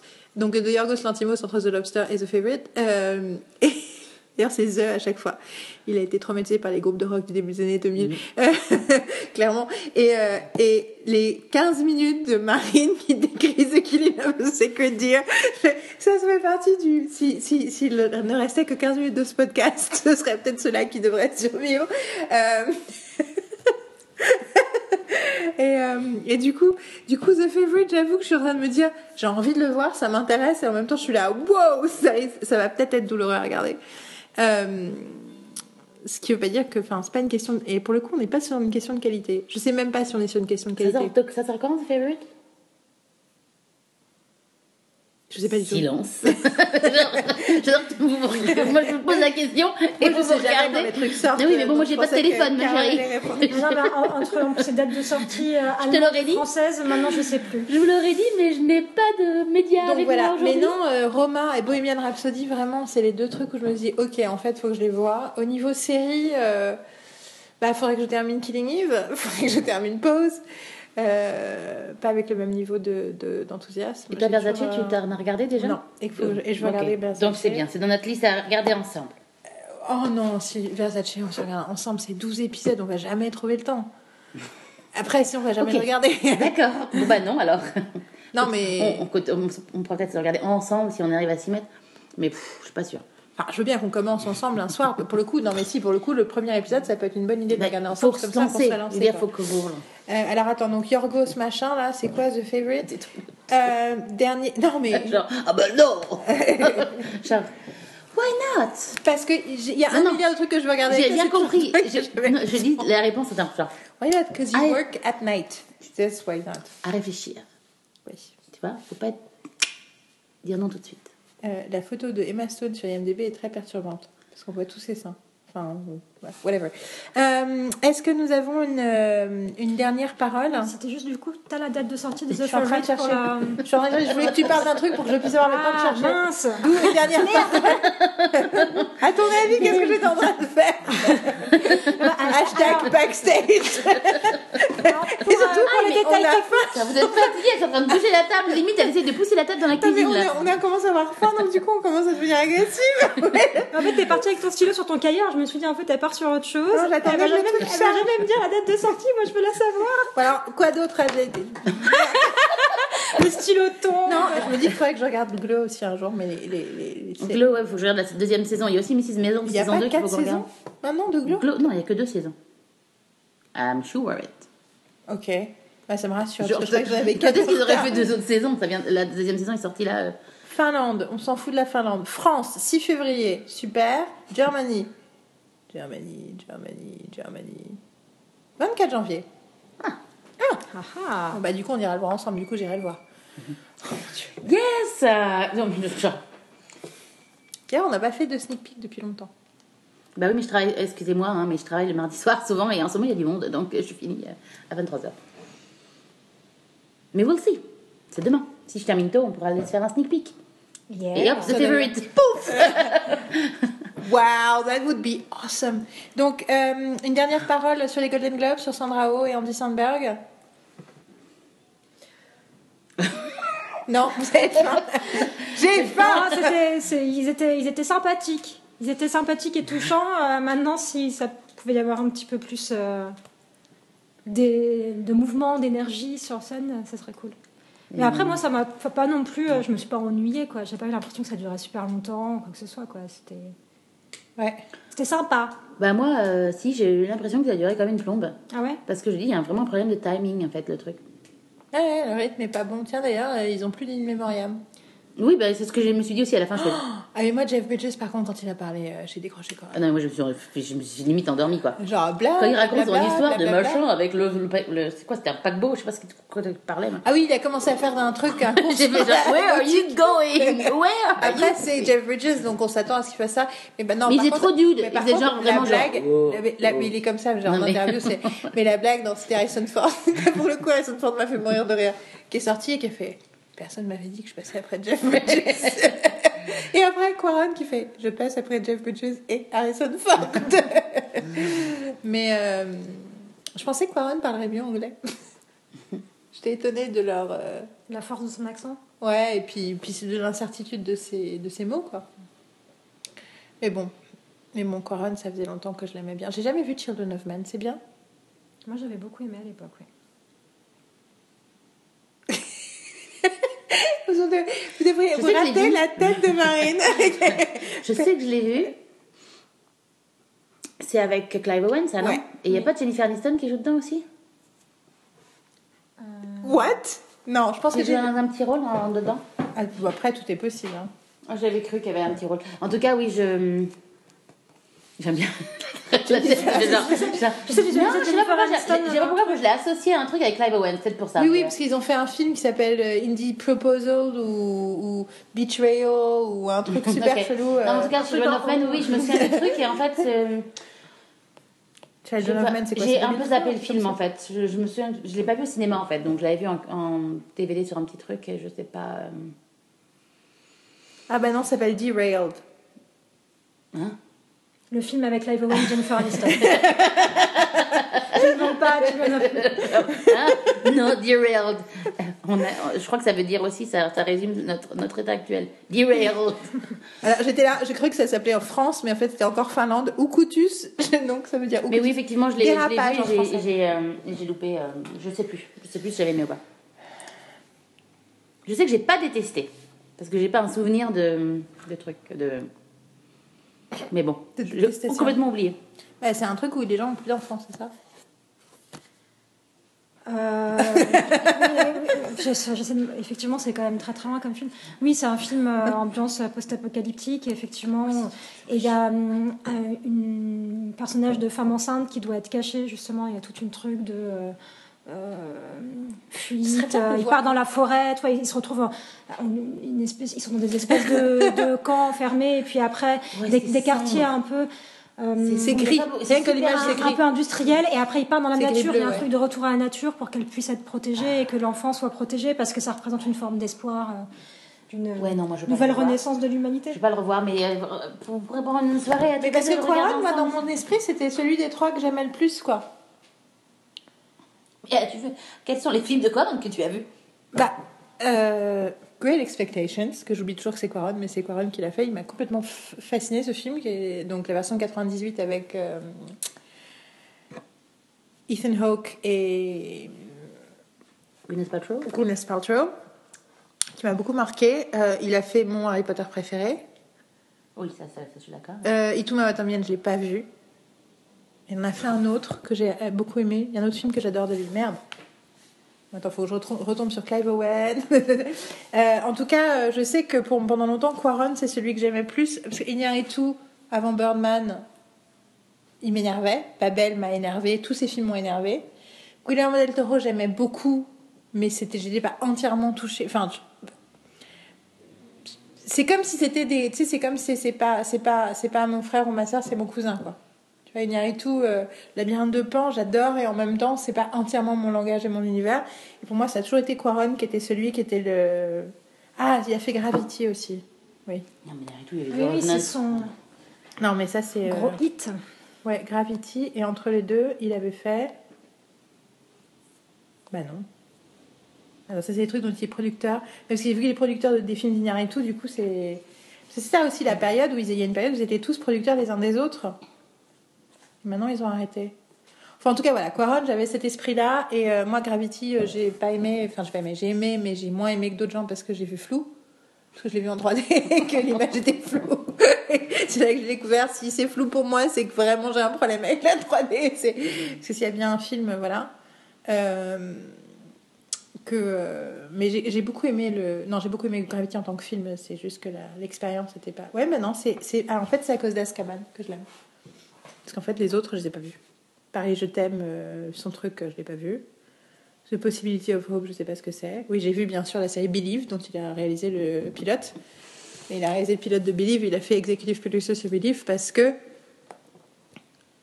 il a perdu beaucoup, enfin il a perdu beaucoup d'argent. Il avait des gros problèmes de sous après Gravity, puisqu'il a continué à bosser sur le film pendant hyper longtemps, mais ça a largement dépassé le quelque chose de raisonnable par rapport au prix, au prix, enfin à son cachet de réalisateur sur Gravity en fait.